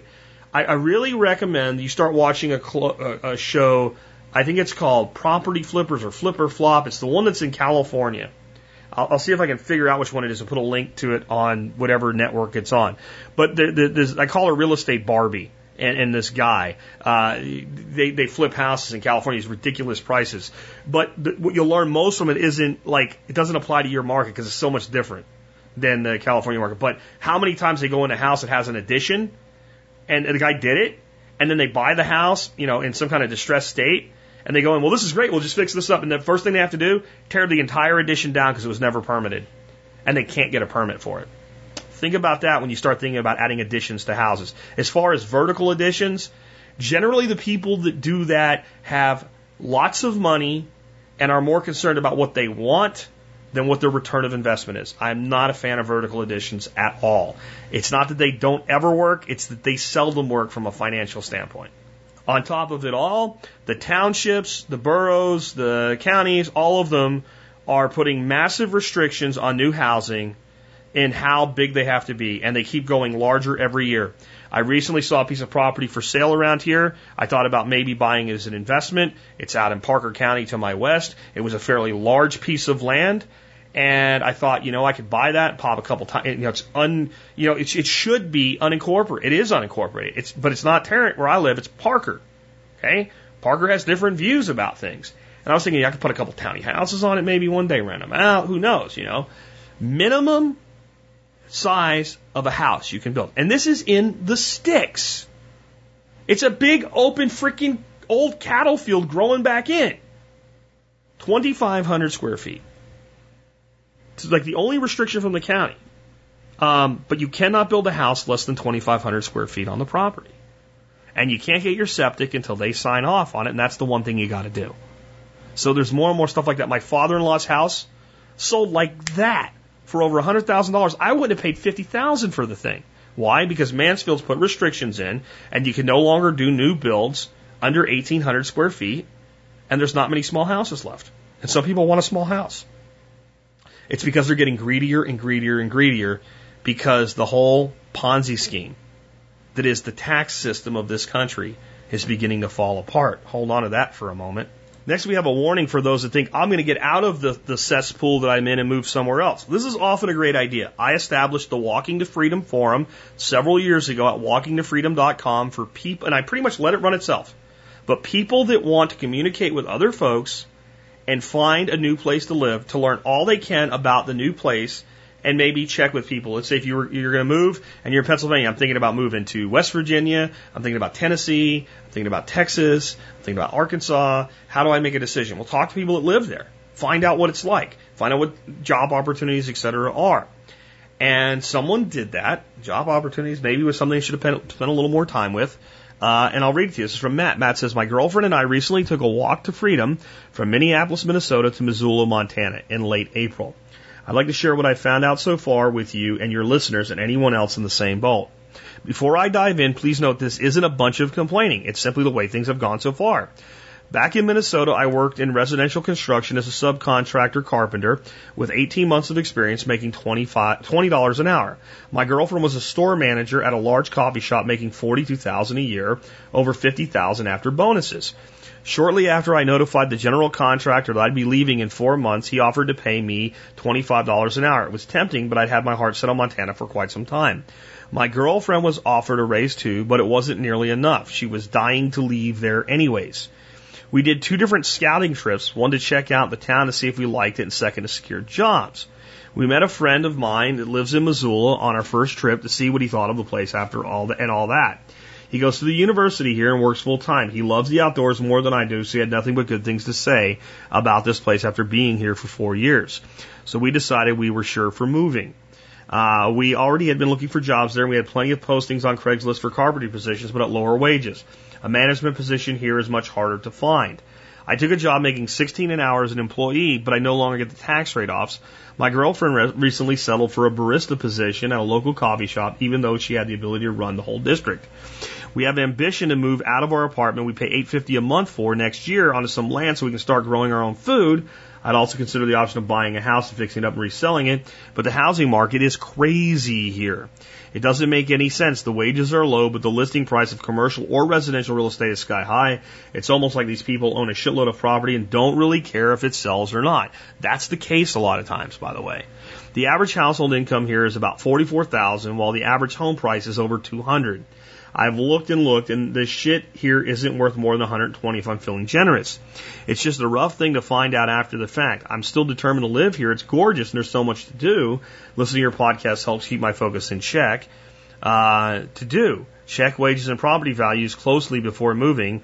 It's all good though. We're having a time of our lives. Thanks for all you do, Matt from Montana. Well, I'm glad you're happy in Montana, Matt, but that is something that I kind of thought people would understand. Like, finding out what you can earn and what it's going to cost to live in a place should be part of your research. But it's easy to get caught up with the romanticism of a place. And I think what you have to look at is your total cost of living, your total freedom quotient, and part of your freedom quotient is your taxation as well. Because part of your your, prop, your your your expenses are how much tax do you pay to the, the the gods of the state, the gods of the county, and not just through income and sales, but also property taxes.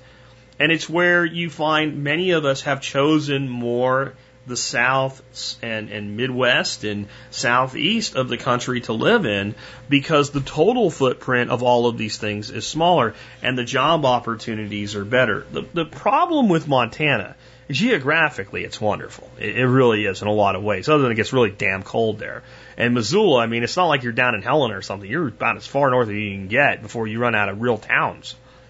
But Montana only has a million people in in the whole state. Now, I, I like the the elbow room that that creates, but the economic opportunity there is inherently limited. Uh, Dallas Fort Worth just the Dallas Fort Worth uh, Metroplex area, by contrast, has I think 6.2 million people. The city of Houston alone has more than 6 million people. Those Houston's a weird city where they say their their city limits are. But I mean, so you look at like two markets in Dallas and you got 12 million people, or two two markets in Texas, you got 12 million people, and in Montana you got a million people for the whole state. Now again, I think there's some real advantages there, but economically that makes things a lot more difficult. The population of Missoula is 69,000. Um, maybe 70,000 by now because it's a 2013 number. So you're going to have difficulties with economic opportunities in a city with only 70,000 people. And if you drive in or out of Missoula from either direction, it goes really down really fast. It's a, it's a long drive before you get to another major population center. And then we think of Montana as being a very self-reliant, self-sufficient state, but there's a lot of federal money poured into Montana in a lot of different ways, not just in welfare. Actually, welfare, straight welfare, Montana has one of the lowest uh, numbers for that, and one of the lowest numbers uh, for food stamps. I think they have about 80,000 people on food stamps and a million people in the state, uh, where I think nationally we're somewhere along the lines of one in eight. So it, it's it, compared to the whole, it's a little bit better. But there's a lot of federal money that goes into uh, propping up a lot of things in Montana that's spread out over a relatively no, low number of people. So there's a lot of people that are employed in, in, in specific jobs that would not be possible without federal money. And uh, due to that, they that that then artificially uh, inflates property values for what's actually available. So that's another problem that they have there. And then the biggest problem Montana has is people that aren't from Montana coming to Montana buying shit. And it's it's it's just become the thing that if you are a, a rich person from the West Coast, owning some property in Montana is a cool thing to do, and and you look at it as expensive, and they look at it as stupid cheap, and that has the effect of enhancing the overall cost of property. So outside money, both from federal and private sources. And then if you look at Montana and you see how much of the land is federally protected land, uh, it really limits the, the, the amount. You know, you think of wide open spaces and all, but there's a whole lot of land that's not available for private ownership, and then a lot of land that's in private hands that's been in private hands as ranch land and stuff for a long time, and then a lot of land in Montana that nobody really wants. It, it'd be very hard to make a go of it, and it's very far from anything that's like a city or a town. So this inflates property values. And it's part of why people in the western states have a lot bigger problem with things like the National Park Service uh, than people in eastern states because so much of the state is is gobbled up by it. If you look at certain states, it's even it's even worse. So that that's kind of the issues there. But it, it certainly you have to make these determinations in advance before you walk to freedom, or you could be walking to uh, a major reduction in income uh, whether it's a straight reduction or an overall reduction, because it's not how much you earn, it's how much you keep, as always.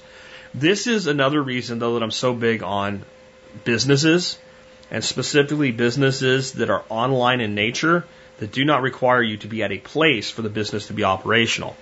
If I wanted to move to Montana, or I wanted to move to Sanibel Island, or I wanted to move to the lunar surface, if I have a DSL connection and life support, I can run the survival podcast from there.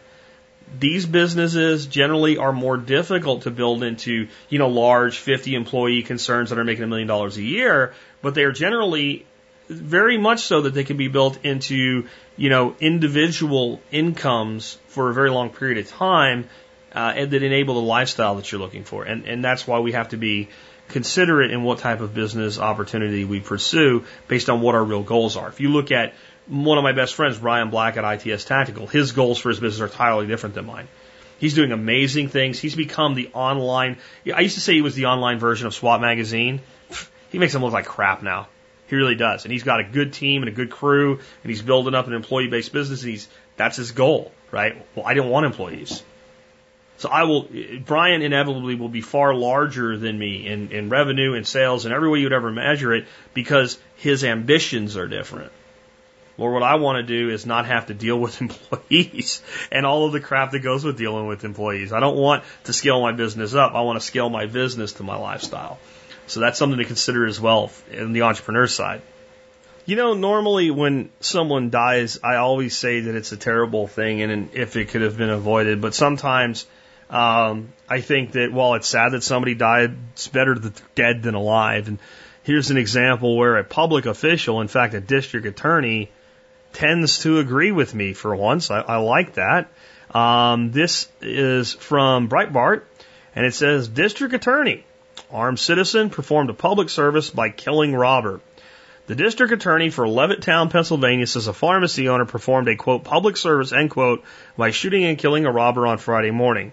According to 6ABC, police said the would be robber entered the store with a shotgun and attempted to mask his gun with an umbrella. The owner was ready. Police said the store owner, Kenneth Lee, had installed a good camera system, so he saw the suspect as he approached the store. Lee warned the suspect numerous times to freeze, yet the suspect charged, and Lee fired nearly a dozen times. District Attorney Heckler said Lee will face no charges, saying, quote, there is no thought that we would prosecute the shooter in this case. He was entirely justified in his conduct and frankly should be commended. From what I can see, he performed a public service in taking out this fella, end quote. Heckler added, the fella asked for what he got and he got it, end quote. The suspect, who died due to multiple gunshot wounds, had zip ties in his pocket.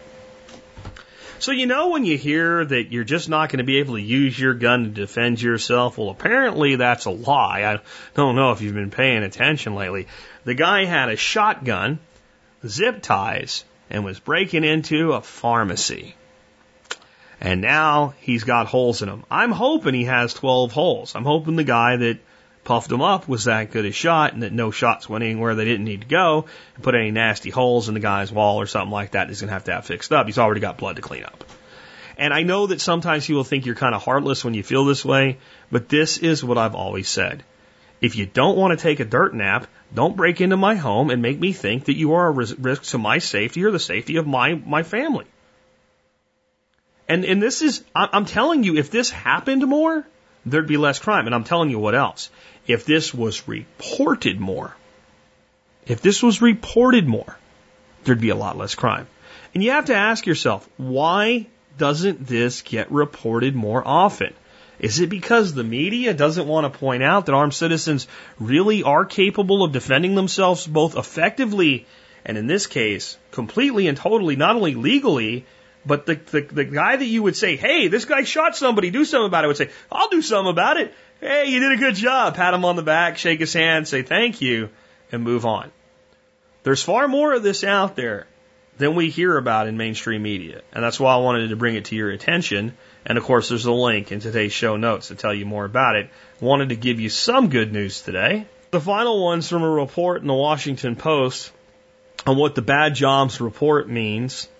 And uh, basically, instead of reading it, because it gets stale if I just read other people's content, um, the the author goes through the concept that maybe it's not as bad as it looks. For instance, Verizon the Verizon strike subtracted 35 jobs from the official numbers that haven't been subtracted from the economy. So the 38,000 jobs the Bureau of Labor Statistics said we added was really something like 73,000. So we were supposed to add over 100,000 jobs and, and, and we only added 38,000. But if you added the 35,000 that we shouldn't take off, it would really be 73,000. But then he explains how that's probably not the case. That's probably not the problem. And then he tries to say, well, maybe it's because people that want jobs now have jobs, and explains, well, that's not really the case. And then ends with, well, we may be looking at a recession. We may be looking at a recession. And um, I, I think, yeah, maybe we could be looking at recession. There's, there is a, an, an audio story on here. I want to go ahead and play that for you, and I'll come back with my, my thoughts on this one as our last one of the day. A stunningly weak jobs report. The U.S. economy adding just 38,000 jobs in May. That's the smallest in more than five years and far shy of the number expected. Those May gains could have been greater were it not for the massive month-long strike by workers at Verizon. But even without the strike, payroll gains would still have fallen way short of economists' targets. What's more, the previous two months' jobs gains were revised sharply downward. The unemployment rate fell sharply to 4.7%, but for the wrong reason. Fewer people went looking for jobs. The job losses were broad based, sectors losing the most information due to the Verizon strike, construction, mining, and manufacturing. The few sectors adding jobs included healthcare, retail, and professional services. Wages, which Fed officials watched closely, made small gains in May. The weak jobs report could give Fed Chair Janet Yellen another reason not to raise interest rates in June. Analysts are already expecting the central bank to hold them steady because Britain's vote on leaving the EU comes after the Fed's meeting. Georgetown professor Harry Holzer. The jobs numbers this month and last month are disappointing. That alone uh, might give her pause uh, and might make her wait uh, a little longer to start raising rates. Treasury yields spiked higher after the report. Fed officials next meet in mid-June to discuss interest rates. Okay, so I play that mainly just to let you get a feel for how this is being reported by the media. It's not good. It could be worse. And hey, what what is the Fed going to do about interest rates? And uh, this has some connotations overseas, so it's not really about you. And unemployment's down to a really low number, but not for the right reasons. But it's still better than the alternative. And uh, it sucks, but it could suck worse. Okay, what we're not asking here is not whether or not a recession is coming, but what is what does this mean? As we look at the long term outcomes in America. What what prospects are there for uh, aggressive jobs growth to resume? What prospects are there for wages to go up? And not just for the highly in demand employees who there are shortages. There's certain technology professionals right now that are in major shortages, but the jobs that most people could do, See, most people could do the jobs for Verizon that the Verizon people were on strike about. You know, answer the phone and, and, and read a script. Most people could do that job. Not everybody wants it, but most people could do that job. Technical support, most people can do that job. Even if you don't know what to do for technical support, 90% of the calls are for the same 10 freaking things, and in a couple of weeks we can train you to do technical support for just about any product out there. Uh, construction work, residential construction, framing, it's not an unskilled thing. It's not something that you just learn in a day, but you can learn to do basic framing work, basic drywall work relatively quickly. And if you're surrounded by people that know what they're doing, you learn really, really fast if you have any aptitude at all for it. Retail. There's almost no job in retail that anybody with an IQ over 100 couldn't do. I mean, no job. From manager to store manager to regional manager down to, to, to cashier. I'm not saying that it's not hard. I'm not saying that they don't earn their money. I'm not belittling anybody in that sector, so don't think I am. I'm saying it can be done by people. These jobs are not seeing increases in wages. These jobs are not seeing any kind of competition for them, really. Uh, they're they're just people that are that need a job are applying for a lot of things. So it looks like competition, but people aren't really trying to get these jobs like they used to, and the employers aren't really looking for that grade of people anymore. Amazon's hiring constantly. $14 an hour starting salary. You're going to work the shift that sucks the most in the beginning, but they have a, an electronic billboard that I drive by every time I get on the highway. Come work for Amazon. Come work for Amazon. They never say go to Amazon and buy our shit. Come work for Amazon. They're advertising for employees more than for people to buy their stuff because the retail sector is good, especially if it's online retail. But that's not a terrible job. That's not a bad starting job for a young person but a 35 year old person who lost a job that was, you know, originally, uh, you know, paying for a house and had kids in school and everything can't really make a living on that money. They, they, they can't. And that's not about minimum wage, is it either? I mean, we want 15, fight for 15. Well, they're paying a dollar under what they want to fight for for brand new people off the street as long as you qualify to work there. Which is basically, do you seem seem like you can carry some sentences together, follow direction, not have a, a, uh, a criminal record, and do you seem like somebody that we won't have to worry about walking out of the place with stuff in your pockets? You probably can get a job there. And there's a lot of people out there say, man, I'd take a job for 14 bucks an hour. Well, yeah, but that only takes you so far. So you either progress in the company you don't. These jobs are not going up in wages and they haven't for a decade. And this all goes back to something I talked a lot about at, when the show started, 2008, 2009, 2010. This is what I said back then. I said it over and over and over again. The jobs that went away are not coming back. And they haven't. They haven't. The jobs that left this country are not coming back, and they won't. Many of them didn't leave the country. This is the other illusion. They want you to believe that in 2008 and 2009, what all these companies did was to save money, sent the work overseas. Some did. Most had already done that. What we, what, what we did as a nation uh, of companies in 2008 and 2009, and smart companies did it in early 2008. I was a smart company that did in early 2008. They leaned out before the recession.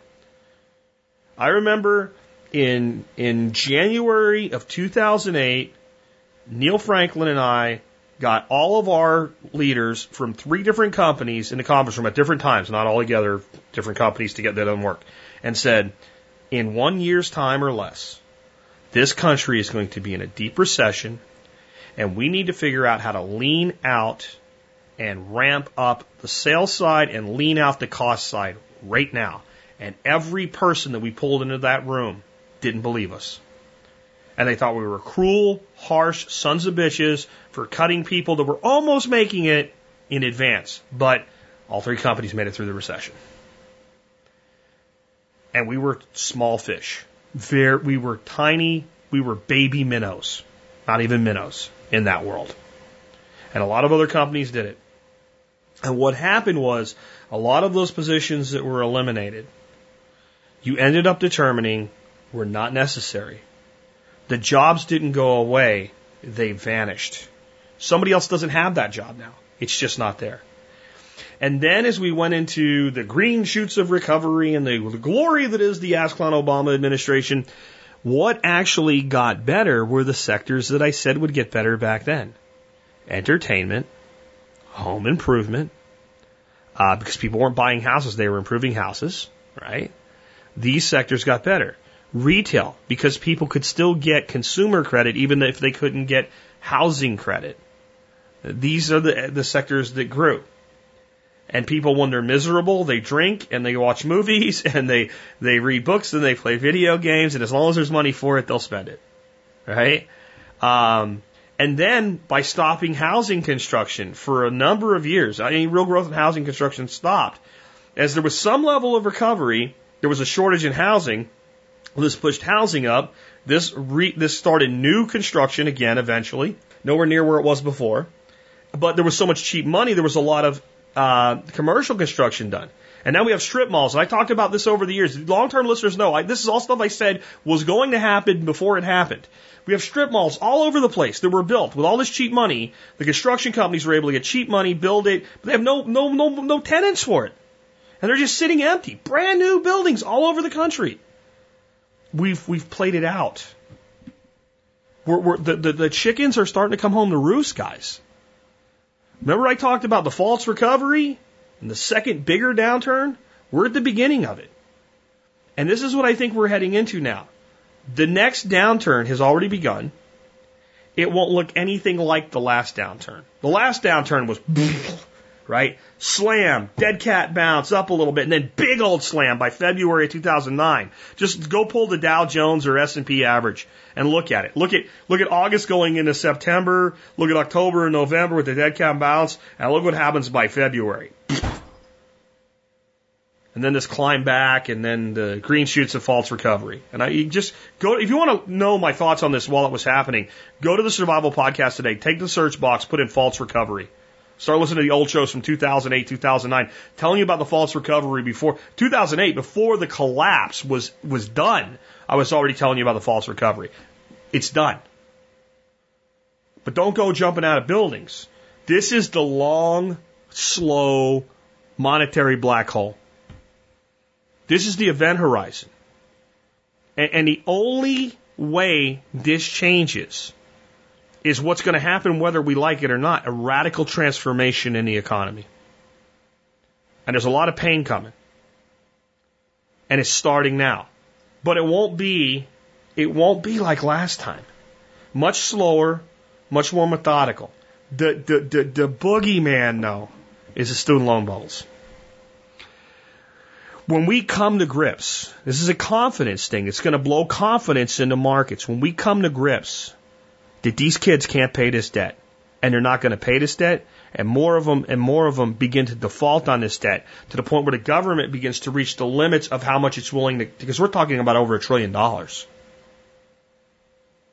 And then that is going to cascade through as education transforms to a new series of models. And more and more students decide, I'm not doing this like my older brother. I'm not doing this like my cousin. I'm not doing this shit. I'm not going to go into all this debt and not have a job. I don't believe you anymore. And we cut off the backside of the Ponzi scheme that is the educational loan market. That's the one that when that unravels, it is going to make what happened in 2008 and 2009 look like a, a bad day at Disneyland. At least you were at Disneyland. The kids threw up. You know, the lines were long, it was hot, and then it rained, and then it was hot again. You didn't get to go on a couple of the rides you want, and you left with an empty wallet, and you didn't get everything you wanted out of it. But yeah, you can tick the box you went to Disneyland. You ain't going to Disneyland this time, guys. You're not. You're not. And it is time to get serious, very, very serious about building up your reserves, building up your knowledge, building up your skills, building up your social networks, building up your social capital, and developing something of your own. I, I really see that as the only way that most people are going to get through this the right way. Because even if you have a small business that's not that successful, you, you will be able to think in ways that the jobs that are available, you'll be able to compete for way beyond the people that, that don't have that knowledge. There, there is going to be so much more leaning out. I've, I've said this recently. It's coming, it's coming, it's coming. And, and here's what I know. The next president, no matter who he or she is, is going to preside over one of the worst economies that any president's ever had to preside over. And that's going to be interesting to see. And it's interesting that The Simpsons predicted Trump as president and destroying the economy. You know? Wait, you, you think I'm kidding? You think I'm kidding? Hey, we're doing a lot of sound bites today. Why not this one here right at the end?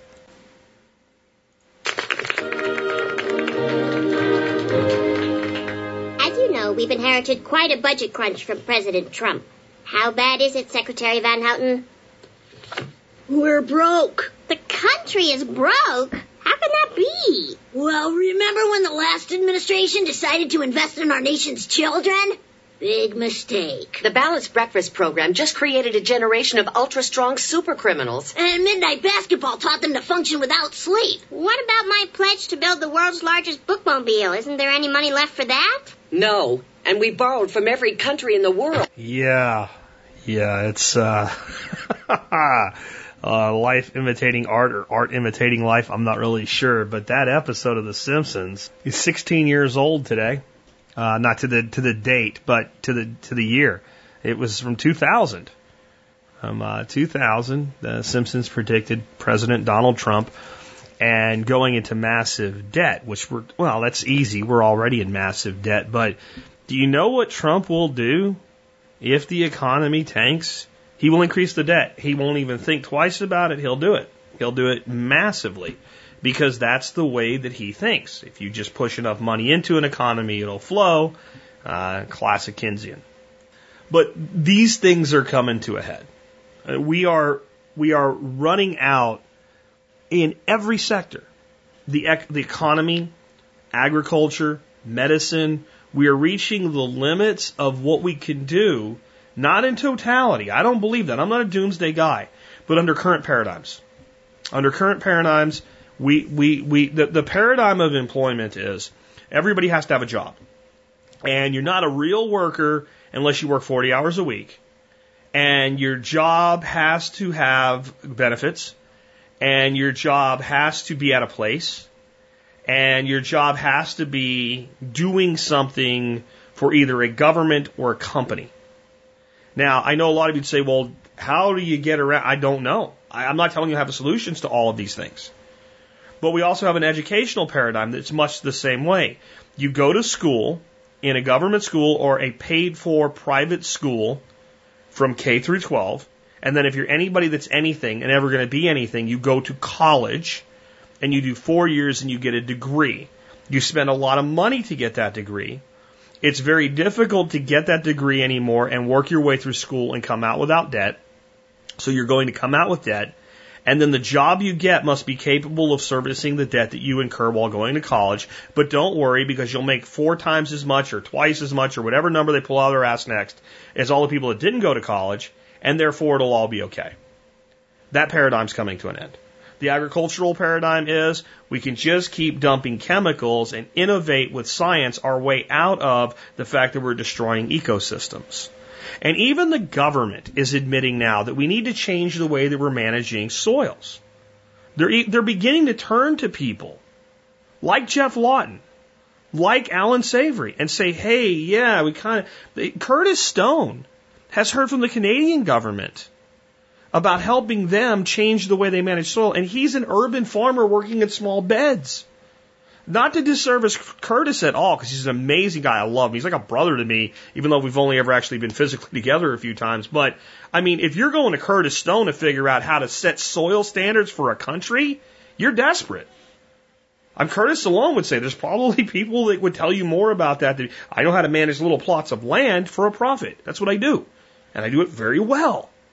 But if you want to manage large scale ecosystems, I mean, come on. What, what the government is, is, is trying to hide is the truth because they know the truth will scare people shitless. And you have to remember how our economy runs. It's a confidence based economy. You know, they say it's a consumer based economy. There's truth to that, but the reality is our economy is a confidence based economy.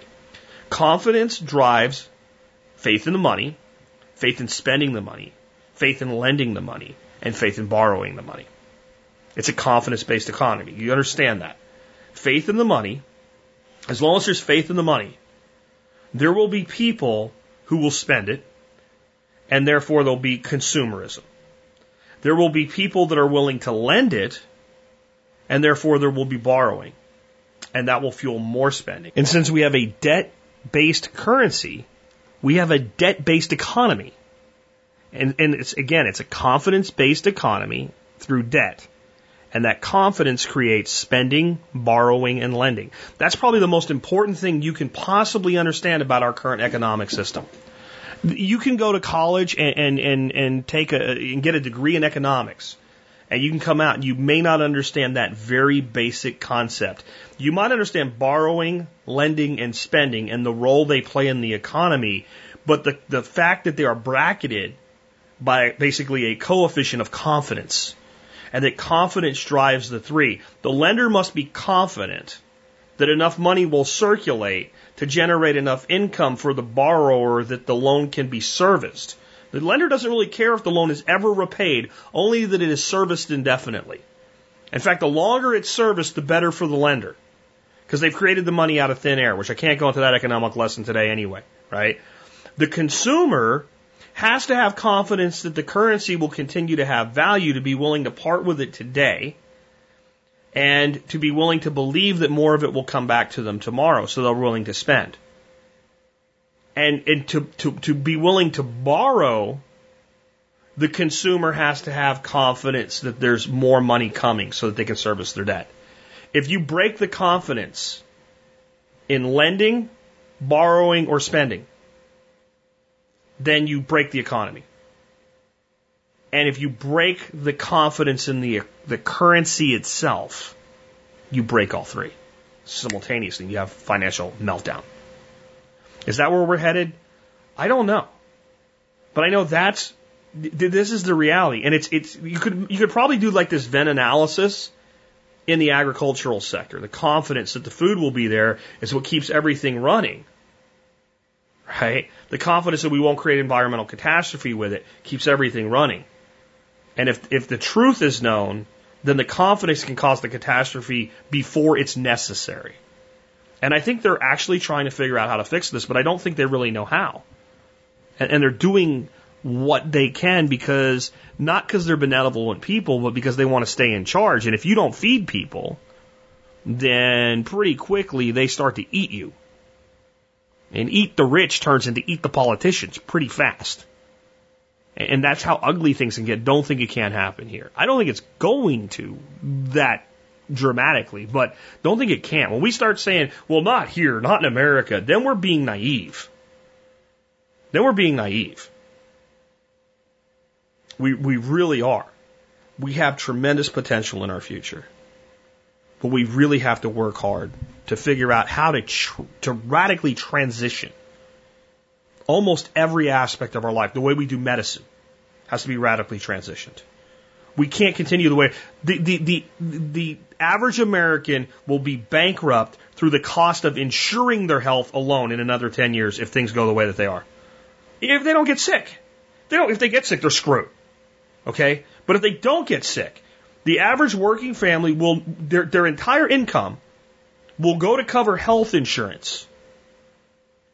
Or the government will be asked to put the money in to cover their health insurance. We can't do it. Government can't do it. We can't do it. No way. We're destroying ecosystems. We can't keep doing that forever. Our, our food production will go down. We'll no longer be able to grow corn to make fuel, as stupid as that is we, we have less and less jobs for more and more people. Or even if we just say population sustains on average the same and doesn't grow much, we have less jobs for the same amount of people. We can't stick with the current employment paradigm. If the population doesn't grow, and it won't, if we're not growing our economy, America's, Americans have already retracted down to a replacement range of 1.6 per family children. We're not going to grow our population. If we don't grow our population, we have a demographic bomb in our retirees. And as we have young people making less money, even if we have enough young people by the numbers to support, we don't have the economics to support the people retiring. And we have to pay the Social Security. We're in a trap. We're in a trap. How do we get out of it? If I told you, I knew I'd be lying. I'm just telling you that humanity has a tradition of being willing to transition when no alternative is left. And we're rapidly approaching that. And I am not going to get depressed about it. And I am not going to freak out about it. And I don't want you to either.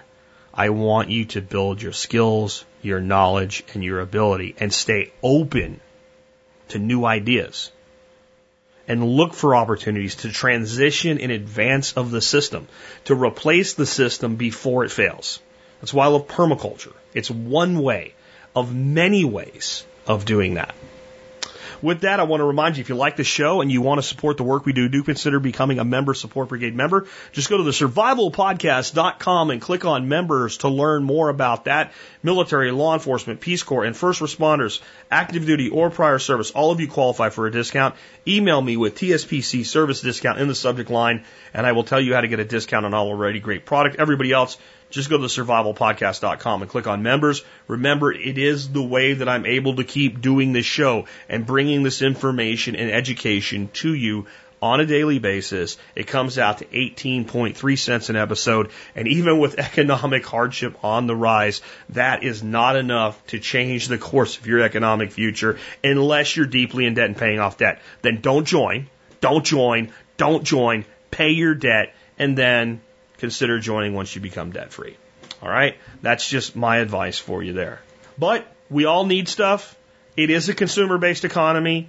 Many of us buy stuff every day or once a week or once a month. And a lot of times the best deal you can get, factoring your time in especially, especially if you're a Prime member, is Amazon.com. So if you're going to buy something on Amazon.com, and you can buy from great big companies and little bitty entrepreneurs, all on Amazon.com, then consider doing this for me. Go to tspaz.com, T-S-P-A-Z.com when you shop on Amazon. I'll get credit for your sales. Amazon gets free advertising on the show every day. Uh, for performance only, and you help support the work we do, and it doesn't cost you a penny out of pocket. You're just spending money you were going to spend anyway. It's the easiest way to support the work we do at TSP. Just go to tspaz.com. In fact, you'll type in one less letter. And remember, I am suggesting that everybody out there try to figure out how you can create value and sell it to other members of, of our community, uh, both our internal and external communities. And a great store of wealth right now and always has been is silver and gold. On that note, you might want to consider our TSP Business Directory supporter of the day, uh, Schaefer Select Coins. They're professional coin consultants that can help you grow, sell, or organize your collection. They're located in Pennsylvania, and or you can purchase online by visiting their website through the TSP Business Directory. And you can be listed in the business directory for as little as five bucks and eventually have your business featured on this show to over 150,000 people. And I mean it, guys. If you're considering buying anything, check out the business directory. See who you can do business with in this community, build relationships, build social capital with each other. It's important. This concept of a network of entrepreneurs is going to be necessary. It's absolutely going to be necessary as we transition. We are going to have to figure out ways to bring value to each other without always going to an office and sitting at a computer in a cubicle and doing something that, well, I don't know that humanity would really care if we didn't. Entrepreneurs, if you're going to be successful, you have to add value. You have to add value or it doesn't work. And many people find out how hard it is when they try. But try anyway, because if you try and you fail, you'll learn something and then you can try again. And if you fail, you'll learn something. And eventually, if you keep trying, you will succeed. Uh, last today. Um, oh, I almost forgot to tell you. Uh, Geoff Lawton uh, has something available for free that you used to have to buy. You can get it on YouTube. It's called An Introduction to Permaculture. It goes through the 14 chapters of the Permaculture Designer's Manual. It's kind of like taking a mini PDC, right? You would, if you took a PDC, you would spend eight hours on each chapter. Uh, where Geoff spends, uh, I don't know, the whole thing's like an hour and 40 minutes. Uh, so what, 10 minutes on each chapter, something like that, right? Um, but it is a fantastic high production value video. It was on DVD and sold on DVD for years. I bought it five years ago or more. I've watched it many times and he has decided to release it to everybody for free on YouTube. So you can go to YouTube uh, and, and watch it. I have a link in the show notes today.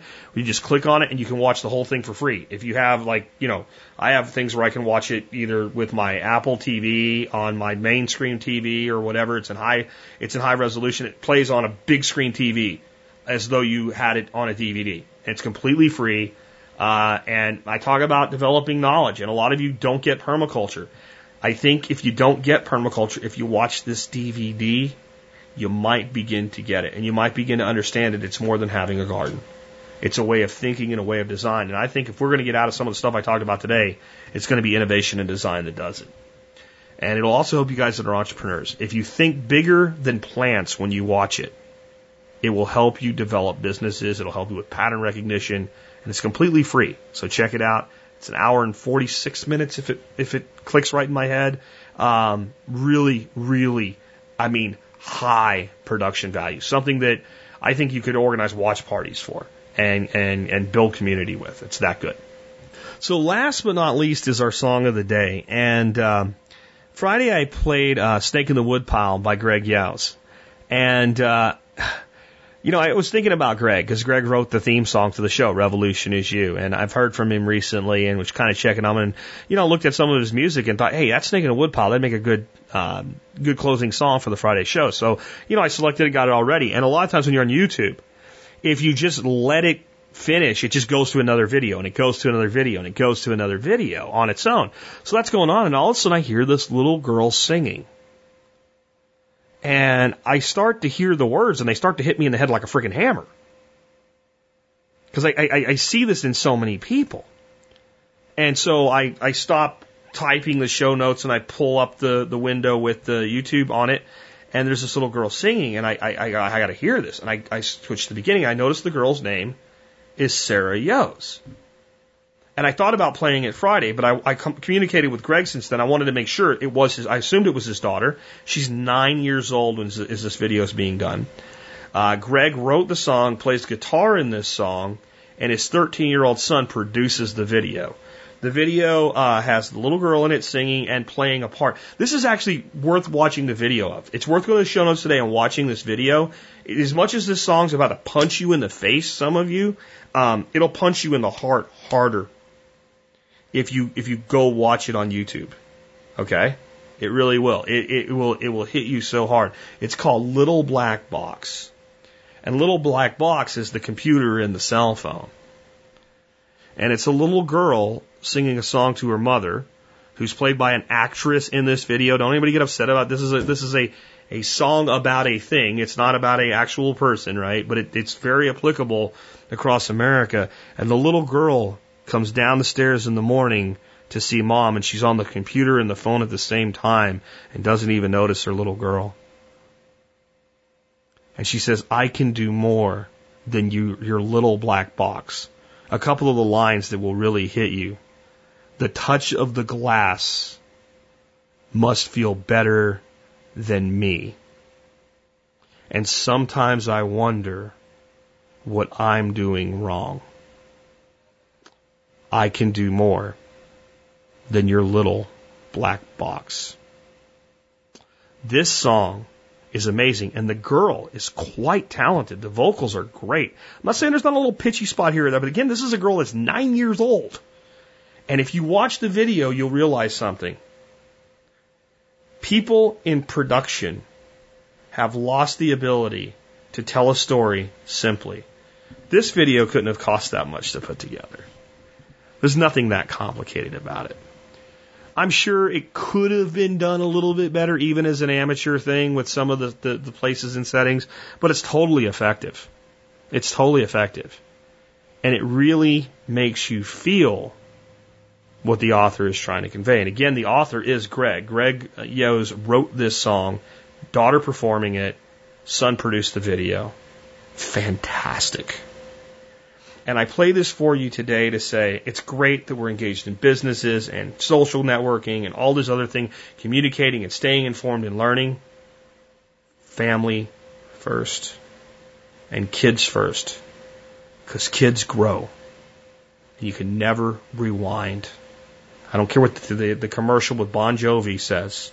You can't rewind. You can't turn back time. You get these opportunities once. And every day they take away a little bit more.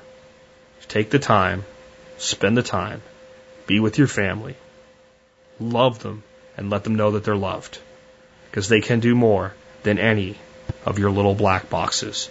And with that, this has been Jack Spirko with another edition of the Survival Podcast, helping you figure out how to live that better life if times get tough or even if they don't. I get so excited when I come down the stairs early. don't see me on my tangled up locks, cause you're always staring at your little black box. Down at the park where I love to play, you take me there, but you never stay. Touching the glass must feel better than me. It takes you places where I'm